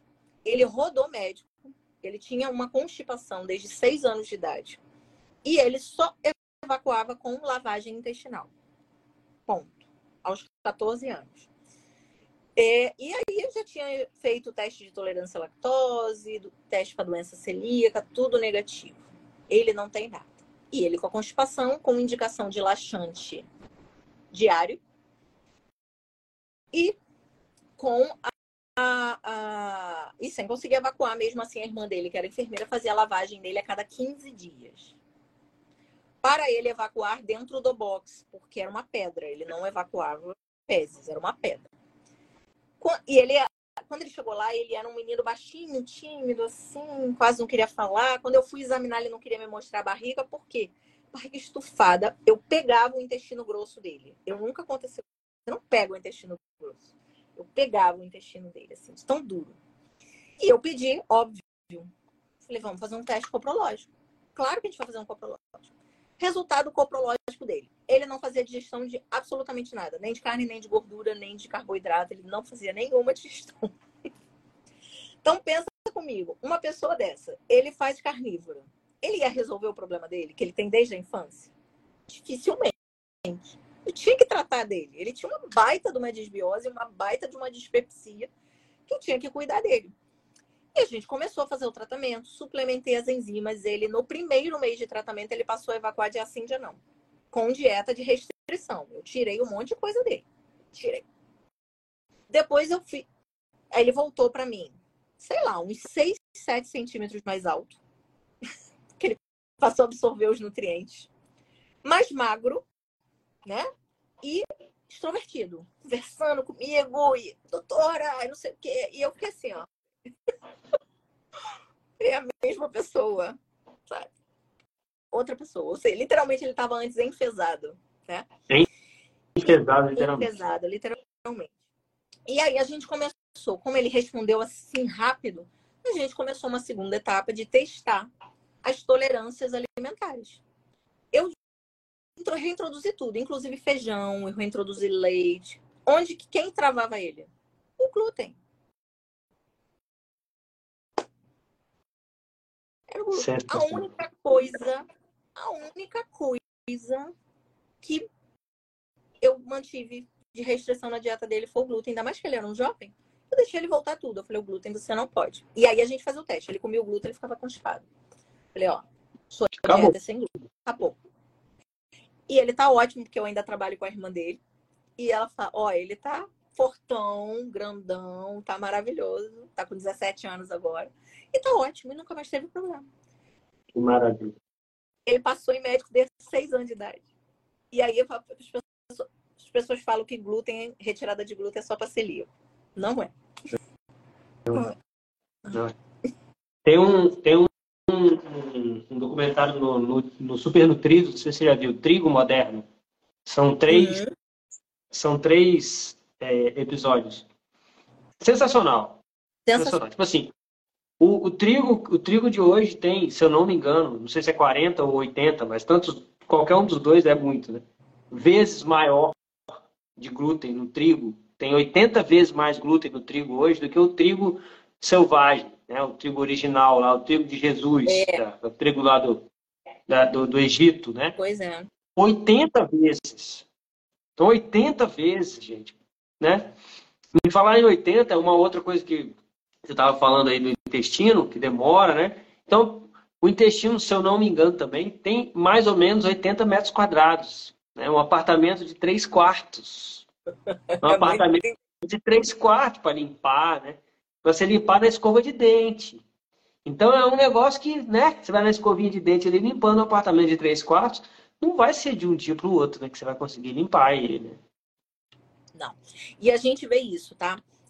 Pessoas constipadas, quando elas voltam a evacuar regularmente, elas falam que começa a sair coisas nas fezes, coisa que como se tivesse realmente envelhecido lá dentro do intestino. Elas relatam isso.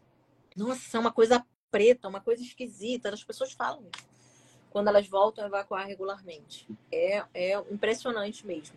Mas, assim, né, já devia ter um, um, palácio de bactéria lá dentro, né? Aquele palácio da Idade Média.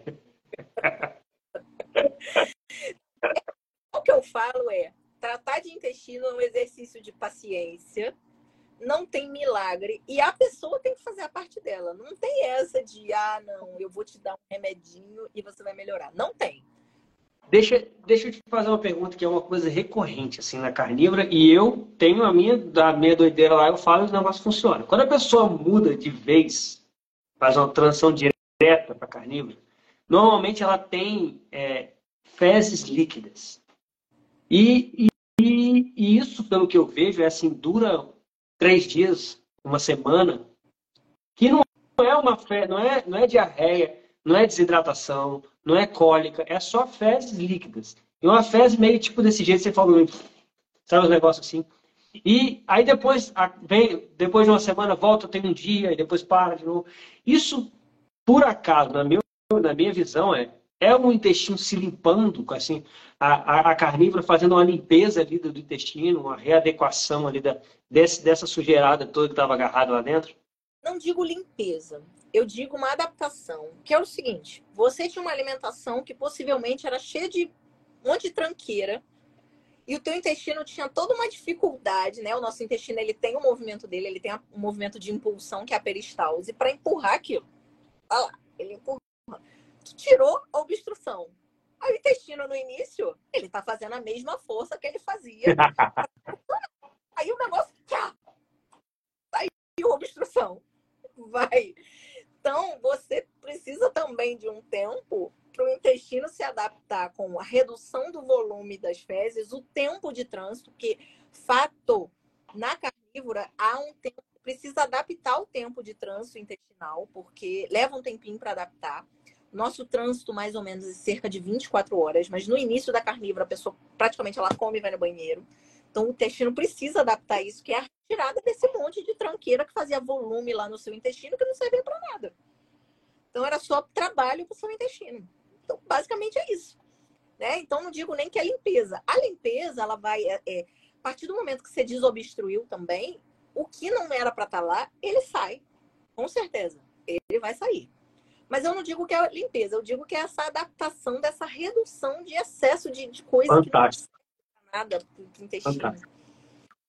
E, e, e, uma outra coisa é o seguinte, tem aquela teoria do, do, do tecido caro, né, evolutivo, que o cérebro concorre com o intestino e que no, na, nossa, na nossa evolução, o nosso intestino grosso é, diminuiu muito e a gente passou a ter um intestino delgado maior, que é uma característica de, de carnívoro, né? que absorve pelo intestino delgado e não tem uma área de fermentação de vegetais muito grande, que é uma das, das coisas que mostra que nós somos onívoros de viés carnívoros e um carnívoro facultativo, digamos assim, né? que tiver a opção na, na, na vida livre, natural, de comer só carne, come só carne. Ou a gente precisa de ter essa necessidade de comer algum, algum vegetal para algum efeito de, de microbiota, de fibra de fermentação, de absorção, de Ó, eu vou, eu vou inverter uma coisa que você falou, que as pessoas falam que a gente é onívoro, como se. O que, que, que seria um ser onívoro? É um ser que pode viver tanto de alimentos de origem animal quanto de alimentos de origem vegetal. Isso não é verdade. A gente não pode viver só de alimento de origem vegetal, a gente não sobrevive. Então, sobrevive. É. Tipo os veganos.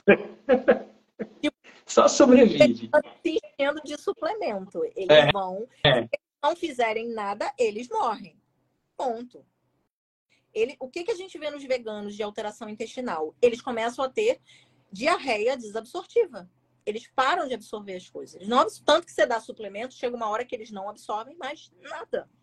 Porque eles fazem uma baita de uma desbiose, eles fazem uma diarreia desabsortiva. Então eles perdem os nutrientes. Além disso, eles comem e eles perdem. Por isso que eu tô falando. Morre mesmo.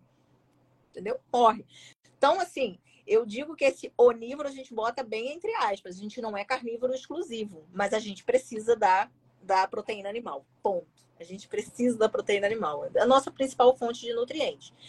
E realmente, é, o nosso intestino grosso é um intestino grosso muito curto meio. Aliás, o nosso intestino como um todo é considerado, é, se a gente for comparar com, com herbívoros, né? Por exemplo, um boi, ele tem 20 metros de intestino. A gente tem 9. Um e meio só de, de intestino grosso. Entendeu? E apesar da gente ter uma microbiota grande ali no intestino grosso, a função ali do principal do nosso intestino grosso é reabsorver água. A principal função dele. Certo? O delgado não, o delgado vai absorver os nutrientes, ele é muito importante. Tem que demorar ali, né? Tem que ir devagarzinho ali. A carne nem chega no grosso, né? Se tiver com a digestão certinha, ela nem chega lá, né? Não, vai chegar muito, muito pouco. É. Sensacional. E, uma, uma coisa que, que as pessoas também, é, que eu, às vezes eu falo, que a pessoa fala, nossa, é mesmo. Você já parou para pensar que a gente bebe água do cocô? A pessoa fala para a pessoa, a pessoa, nossa, é, a água que você bebe, ela tá lá junto com o seu cocô. Então a sua pele que filtra o cocô para entrar para a água que você está bebendo, tem que ser uma pele, um filtro tem que estar tá funcionando muito bem, né? Se você ficar comendo glúten, ele vai abrir, ele vai esgarçar ali e vai entrar água com cocô para você beber. Você vai beber água com cocô. Essa água é reabsorvida sim. É, o nosso intestino grosso, inclusive, ele é muito bom em reabsorver água. Por isso que, por exemplo, se você passar aí é, pessoas que já têm constipação, que ficam 48, 72 horas, 60 horas sem ir ao banheiro, o intestino está fazendo o quê? Enquanto as fezes estão ali, ele está reabsorvendo água. Reabsorvendo água. Reabsorvendo água. Ele faz... É, é vai secando. Vai secando. Vai vai pedra, né? A função mesmo, por exemplo, o ideal fisiológico de sair de água que sai nas fezes é 100 ml. Só que total de líquido que circula no nosso sistema digestivo com as enzimas é em torno de 10 litros de líquido. Sim. É muita coisa. Então, de, só de saliva por dia, um litro e meio. Isso tudo não pode sair, senão a gente desidrata. Por isso que diarreias podem deixar a pessoa desidratada, porque não tem reabsorção, vai embora. Vai embora aquela água toda. 10 litros de líquido te desidrata, ó, dois tempos. Caramba! que show! Então, o nosso intestino ele Thaís, tudo de volta.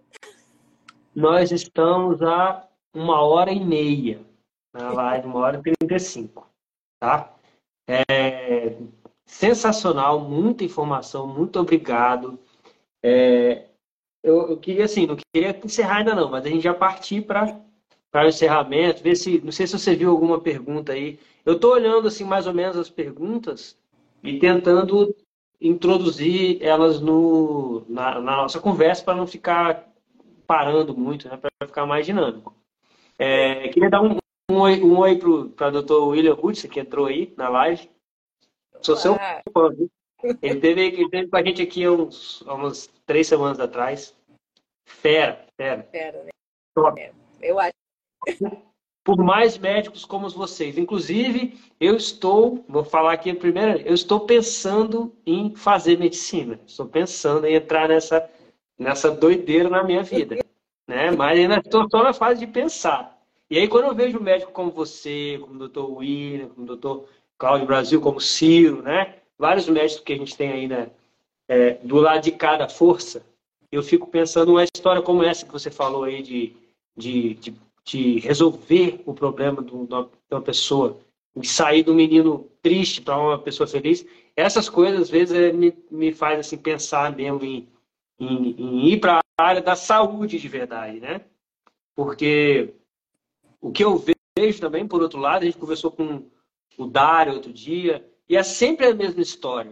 Né? Eu fui lá, a gente sai novinho da faculdade, eu também fiz faculdade, fiz engenharia, mas eu também saí novinho, achava que sabia tudo, é. né? Morrendo de medo do prédio cair. E a gente não sabe, né? Você sabe da faculdade, você aprende algumas coisas, mas a gente aprende muito mais é na, na vida, no dia a dia, né? Que a coisa acontece mesmo. E, e é um relato constante. Todos os, os, médicos que estão lá de cada força já falam isso, né? Que pô, o que eu aprendi na faculdade, eu aplicava nos meus pacientes e não resolvia, né? Estava é, constipado, mandava comer fibra, né? Tava com, com não sei o que, dava um omeprazol. O, o, o doutor Dário falou isso na, na, na live semana passada. E não, nada resolvia. E aí nada combina com a nossa evolução, então está muito desconectado, né? A medicina de hoje, ela, ela, é muito desconectada com essa questão evolutiva, né? Eu e Henrique, a gente é, está trabalhando na tribo, fazendo várias coisas, a gente tem muito essa pegada de evolutivo. Se não faz sentido na, com a evolução, não, não pode fazer sentido, como a gente conversou aqui várias coisas, né, Thaís? E, e, eu estou muito feliz de estar conversando com você. Eu e Thaís, a gente se encontrou lá no, no, no Local Brasil e começamos uma conversa despretensiosa. Assim, eu acho que a gente ficou conversando umas duas horas, não foi? Foi Ficamos umas duas horas conversando porque eu acho sensacional, inclusive, é, eu vejo que a saúde começa no intestino, né? Então, o, o gastro, talvez hoje, né, assim como o gastro, e tem, acho que é Lana, que estava aqui falando que é uma nutricionista que trabalha junto com você, é Lana o nome dela? Iana? Lana. Lana, né? Então, essa combinação de nutricionista com, com gastro, talvez seja, assim, o que hoje mais está precisando na saúde da população. Porque os problemas vêm daí, né? Vem da má nutrição e de problemas é, intestinais, principalmente permeabilidade, autoimune, é, inflamação, né? Tudo vem dessa, dessa coisa, dessa comida errada que está da a pirâmide de cabeça para baixo, digamos assim, né? E tem que, tem que ter gente com coragem para inverter essa pirâmide, na, principalmente na cabeça das pessoas, e, e, e, esse é um dos trabalhos que a gente traz aqui, né? E aí a gente faz aqui na, no bate-papo carnívoro a gente sempre tenta trazer tanto profissionais para trazer esse lado, como você trouxe hoje, né? Técnico e de verdade que funciona, também para trazer pessoas que têm a experiência da própria vida, que é o Carnívoros em Foco, né? E hoje foi os dois, né? Porque você, além de ser profissional, você também tem a experiência de ser carnívoro. E, e eu tenho certeza pelos comentários que eu estou vendo que, que a galera gostou pra caramba. e foi muito esclarecedor, até para mim, que eu já já estou nessa estrada já tem um tempo, mas aprendi um monte de coisa aqui hoje. Obrigado. E pedindo para indicar um livro, é, eu vou, vou passar essa bola para você, para você fazer o encerramento aí da, da, da, da live, né? Partir para o encerramento, para a mensagem final aí. E já deixar um livro aí de, de indicação para quem está pedindo.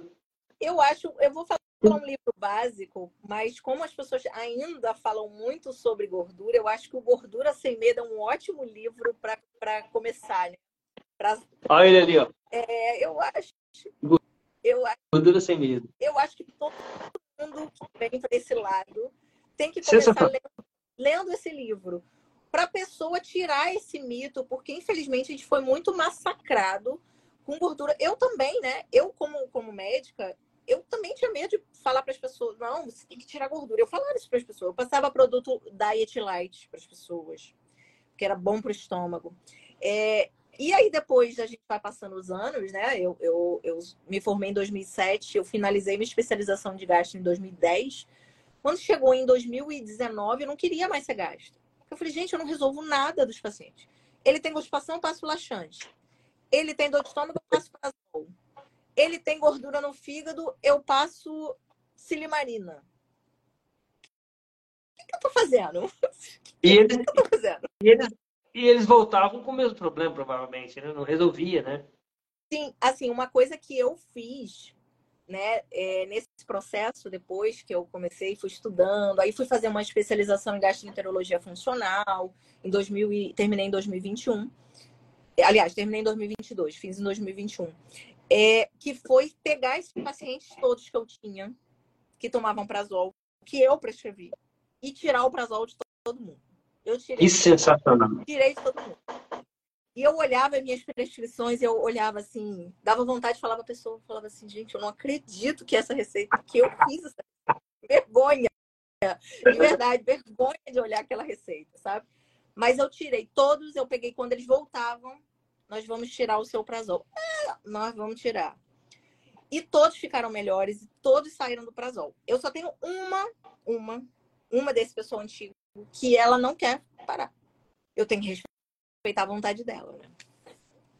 Não, eu estava vendo outro dia que, que, que uma das coisas que o omeprazol faz é aumentar o risco cardiovascular, né? Vai aparecer ainda muita coisa sobre o omeprazol, né? Porque todo idoso ele ganha receitas, a gente vê isso. Ele ganha receita de AS, de omeprazol para proteger o estômago, porque afinal ele vai tomar AS. Aí ele fica deprimido, ele ganha um antidepressivo, fora os remédios da pressão e da, e da diabetes. É isso. Todo mundo e tem um. E, o do colesterol também, né? Colesterol, exatamente. Então, assim, ó, entrou o... outra fera aqui, ó, doutora Nini. Olha, eu falo para você, prazol hoje eu acho que é uma das piores medicações, porque todo médico acha que sabe o que fazer e passa. Não, as pessoas não vão pro gasto para tomar o omeprazol. Elas vão ali na farmácia e compram, ou o fulaninho que falou, não, eu tomo omeprazol, toma você também, e ela compra. Então, e, e, e, e, tem efeito, né? Instantâneo, assim. A pessoa toma e melhora mesmo, né? Toma e melhora. Mas assim, e aí eu vou, assim, até pra gente. Eu sei que você tinha falado pra gente finalizar, eu vou só falar. Não, não. Fica à vontade, fica à vontade saberem que omeprazol, indicação de omeprazol, ou qualquer da, da família, é doença erosiva do sistema digestivo. Ferida é úlcera e doença erosiva. Ponto. Ah, é no esôfago, no estômago, no duodeno. Doença erosiva. Essa é a indicação. Porque realmente, se você mantiver acidez gástrica e está com doença erosiva, está com ferida, vai abrir. Vai piorar. Então é isso, que é um período que você cicatriza uma doença erosiva em 45 dias. A indicação é essa. Ponto. O resto... Ih, caramba. Minha bateria tá caindo aqui. Deixa eu botar o carregador.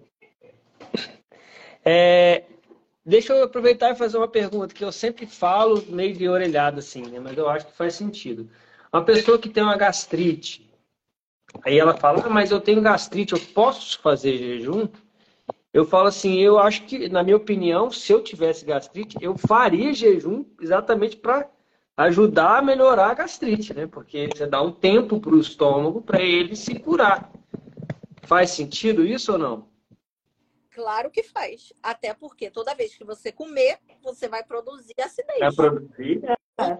É como se fosse assim, você para a fábrica para consertar alguma coisa lá da fábrica. Exatamente. Então tem total sentido. Não existe contraindicação para fazer jejum, sabendo que durante o jejum não vai haver produção de ácido clorídrico, não tem contraindicação de fazer jejum em gastrite. E eu falo que que causa gastrite não é jejum, é a comida. É a comida que você come que está errada. Simples assim. Simples assim. Simples assim. Então, ó, o livro indicado é Gordura Sem Medo e o filme é para entender como é que funciona esse negócio de remédio, né? Como é que é a aprovação de remédio, que não tem essa essa idoneidade toda que a gente pensa, né, da FDA lá nos Estados Unidos e da Anvisa aqui no Brasil, né? Também não. É muito, muito compráveis, né? São muito compráveis e tem muito dinheiro para comprar. Então, assim, aquela coisa é a fome e a vontade de comer juntos, né? Então, para dar ruim é bem fácil, bem simples, né? Exatamente. E é o que acontece aí hoje, né? Hoje a gente vê que provavelmente a formação em medicina, a formação em nutrição, a formação em veterinária, ela é extremamente contaminada pelo poder dessas indústrias aí, né? Da indústria do alimento, da indústria do suplemento, da indústria farmacêutica. Isso mesmo. Então, assim, é, não estou falando que, pelo menos os meus pacientes, quando eu prescrevo um prazol, eu explico para eles: olha, você vai tomar por esse tempo, por essa indicação. Porque remédio tem indicação, ele tem uso. Né? Um remédio bem indicado, ele vai ajudar muito a pessoa, mas não é sair tomando. A alimentação tem muito mais valor para para manutenção. Thaís, eu tô vendo uma guitarra aqui atrás de você, eu tô curioso. Você toca guitarra? Não, eu sou cantora aqui, minha tatuagem de. Ah, você é cantora? Eu sou cantora. Ah, eu... Guitarra filho e tem o piano aqui do marido, ó. Aqui é um estúdiozinho de música. Ah, ah, eu acho que eu vi você cantando mesmo. Eu canto. Yeah. Ah, o Pipo falando aí. Pipo, é, a gente está marcado, ele vai vir aí também, vai vir como Carnívoros em Foco, mas ele já trabalhou na indústria farmacêutica. Eu fiz uma live com ele, eu, tava, eu tava, até dei uma parada, mas vou voltar a fazer uma live de domingo, que eu abria e entrava alguém aleatório. E ele entrou e estava contando essa história, quando ele trabalhava na indústria farmacêutica. Como a coisa é arquitetada mesmo, assim, por trás, né? Como tem auditoria de receita na farmácia, para ver quem foi que prescreveu né? A indústria farmacêutica para saber se o médico está prescrevendo direitinho ou não. então, assim, é a coisa. A gente recebe prêmio. Recebe prêmio, né? Recebe. É, tem um laboratório, não vou citar nomes, mas tem um laboratório que, inclusive, o sistema deles é. Agora lá vai cair.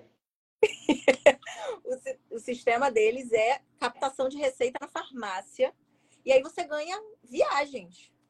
Cruzeiro, essas coisas. Eu nunca ganhei. Não vou nem te falar por que eu nunca ganhei. eu não ganho. Ah, eu acho que eu vou fazer medicina agora, que eu, eu já gosto de um cruzeiro. eu nunca, nunca fiz cruzeiro. Eu tinha um colega que trabalhava comigo que ele ganhava todo ano. Todo ano. Eu nunca ganhei. Por que será? Por que será? O nome do filme é, é, é O Império da Dor, Netflix. A Ana está perguntando. É para entender que é isso aí, ó, tá vendo? É assim que funciona. E, e, e, no filme os caras cancararam. Não sei como é que esse filme passou. Com tanto esse.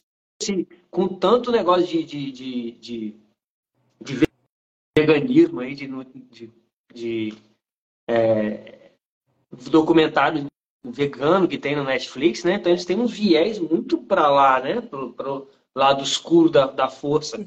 Como é que saiu? Talvez seja o concorrente, né? Tava aqui, né? Tipo assim, diz que é Império da Netflix, isso mesmo.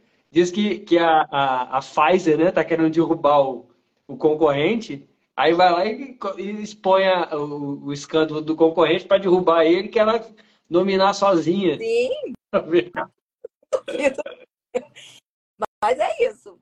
A gente ganha mesmo, tá? É, ganha é, viagem para congresso, tal. Embora, assim, é, eu hoje quase não vou mais a congresso. Eu falo para você, porque o congresso é um patrocínio só. É, é uma feira de remédio, né? Para vender remédio. É. Para vender a ideia do remédio, né? Sim. Aí tem o simpósio satélite do remédio. Para falar. Aí, assim, simpósio satélite. É, é, constipação, mas aí o patrocínio é lá do, do, do lá do determinado laboratório e é para falar do remédio que eles estão lançando para constipação. É tudo assim. É tudo assim. Dá até um desânimo. Aí, assim, você ficar indo no congresso para ficar vendo isso, fica assim. Eu não trato nenhum dos meus pacientes com constipação com remédio. Ninguém ganha remédio com constipação. Um ou outro, assim. Muito raro. Então, para que, que eu vou Nada que uma, uma banha de porco, a manteiga não resolva, né, Thaís? Então, é Ai, isso. meu Deus do céu. Show de bola. Thaís, ó, muito feliz de ter, de ter conseguido finalmente conversar. Infelizmente, a, a, é, você não pôde conversar com a Alessandra, que ela hoje não está não tá podendo. É, ela também deve estar tá assistindo. É, mas não, não voltarão oportunidades mais para frente. E você atende online? Atendo. Então, quem, quem, quem entrar na, no, no, seu perfil lá consegue ter acesso e consultar com você, né? Sim, com certeza. Com certeza. Inclusive, galera, inclusive, galera, vou falar um negócio, tá? Essa, se teve uma coisa boa que a pandemia trouxe foi essa tal de, de consulta online, porque é, ninguém merece ficar refém dos médicos que tem no entorno, daqueles que você tem que marcar com três meses de antecedência, ficar uma hora e meia esperando na sala de espera para ser atendido em cinco minutos, para depois voltar com o exame de encaixe, esperar mais duas horas e sair de lá cheio de remédio, né? Porque o plano de saúde é o único que cobra. Então, você pesquisa, entra lá, na, na vê o trabalho, viu a live com a, com a, com a, com a doutora Thais aqui, entendeu como é que ela, que ela trabalha. Então, você pode marcar, ela vai ficar uma hora com você, né? Uma hora e meia. Uma, uma hora e meia na consulta, vai te atender quanto uma pessoa de verdade que merece, não é isso? E não vai sair cheio de remédio, né? Vai te entender, vai te tratar de verdade, saúde de verdade. E eu tô, eu tô inclusive consultando com o Ciro Campos, né? Online, top. Dá um, um trabalhinho para pegar os exames, jogar para o plano, para poder, né? Fazer. Não é tão simples mas assim, vale cada, cada centavo. Eu não, não vou mais em médico aqui mais de jeito nenhum. Só vou em médico online agora e que eu consigo conhecer bem, assim, e sentir. E claro, tem que ser do lado de cada força, né? E principalmente da rebelião saudável, né? A Thaís está na rebelião, o doutor William está na rebelião, a doutora Aline está na rebelião. Ó, ó, ó, ó, a Alessandra agradecendo aí, ó. Valeu, Obrigada. Alessandro. E é isso. Acho que já estou falando demais, né? Mas você também atende presencial no Rio de Janeiro, né? Quem é do Rio de Janeiro pode. Isso. O pessoal do Rio de Janeiro atendo na Barra da Tijuca, no centro metropolitano. É Só bom entrar em contato que eu tô... Dá para apertar a barriga, né, Thaís? Ao vivo dá para apertar a barriga. Dá, dá. Aliás, apertar a barriga dá muito, também dá muito, como se diz, a gente é, pode fazer muito diagnóstico só apertando a barriga. Imagino. Ei, ei, tudo bem? Bacana, gostei de te ver aí. Ó, agradecer. Quem está perguntando aí, com certeza a live vai ficar salva. Vai ficar salva no, no perfil do Bate-Papo Carnívoro, no meu perfil. Depois a, a gente coloca no Spotify e no YouTube também, tá? Na semana que vem, se eu não me engano, a, vai ser é, perguntas e respostas. Eu e a Alessandra vamos fazer o bate-papo carnívoro, tá? E já temos agenda aí até final de novembro preenchida. E quem quiser também fazer parte, quer participar aqui do, da live, manda lá um direct para mim para Alessandra no bate-papo, tá bom? E doutora Thaís, ó, muito obrigado realmente quero tô, tô aqui torcendo para que tenham mais médicos como você. Obrigada. Um abraço. Um Valeu, abraço. galera.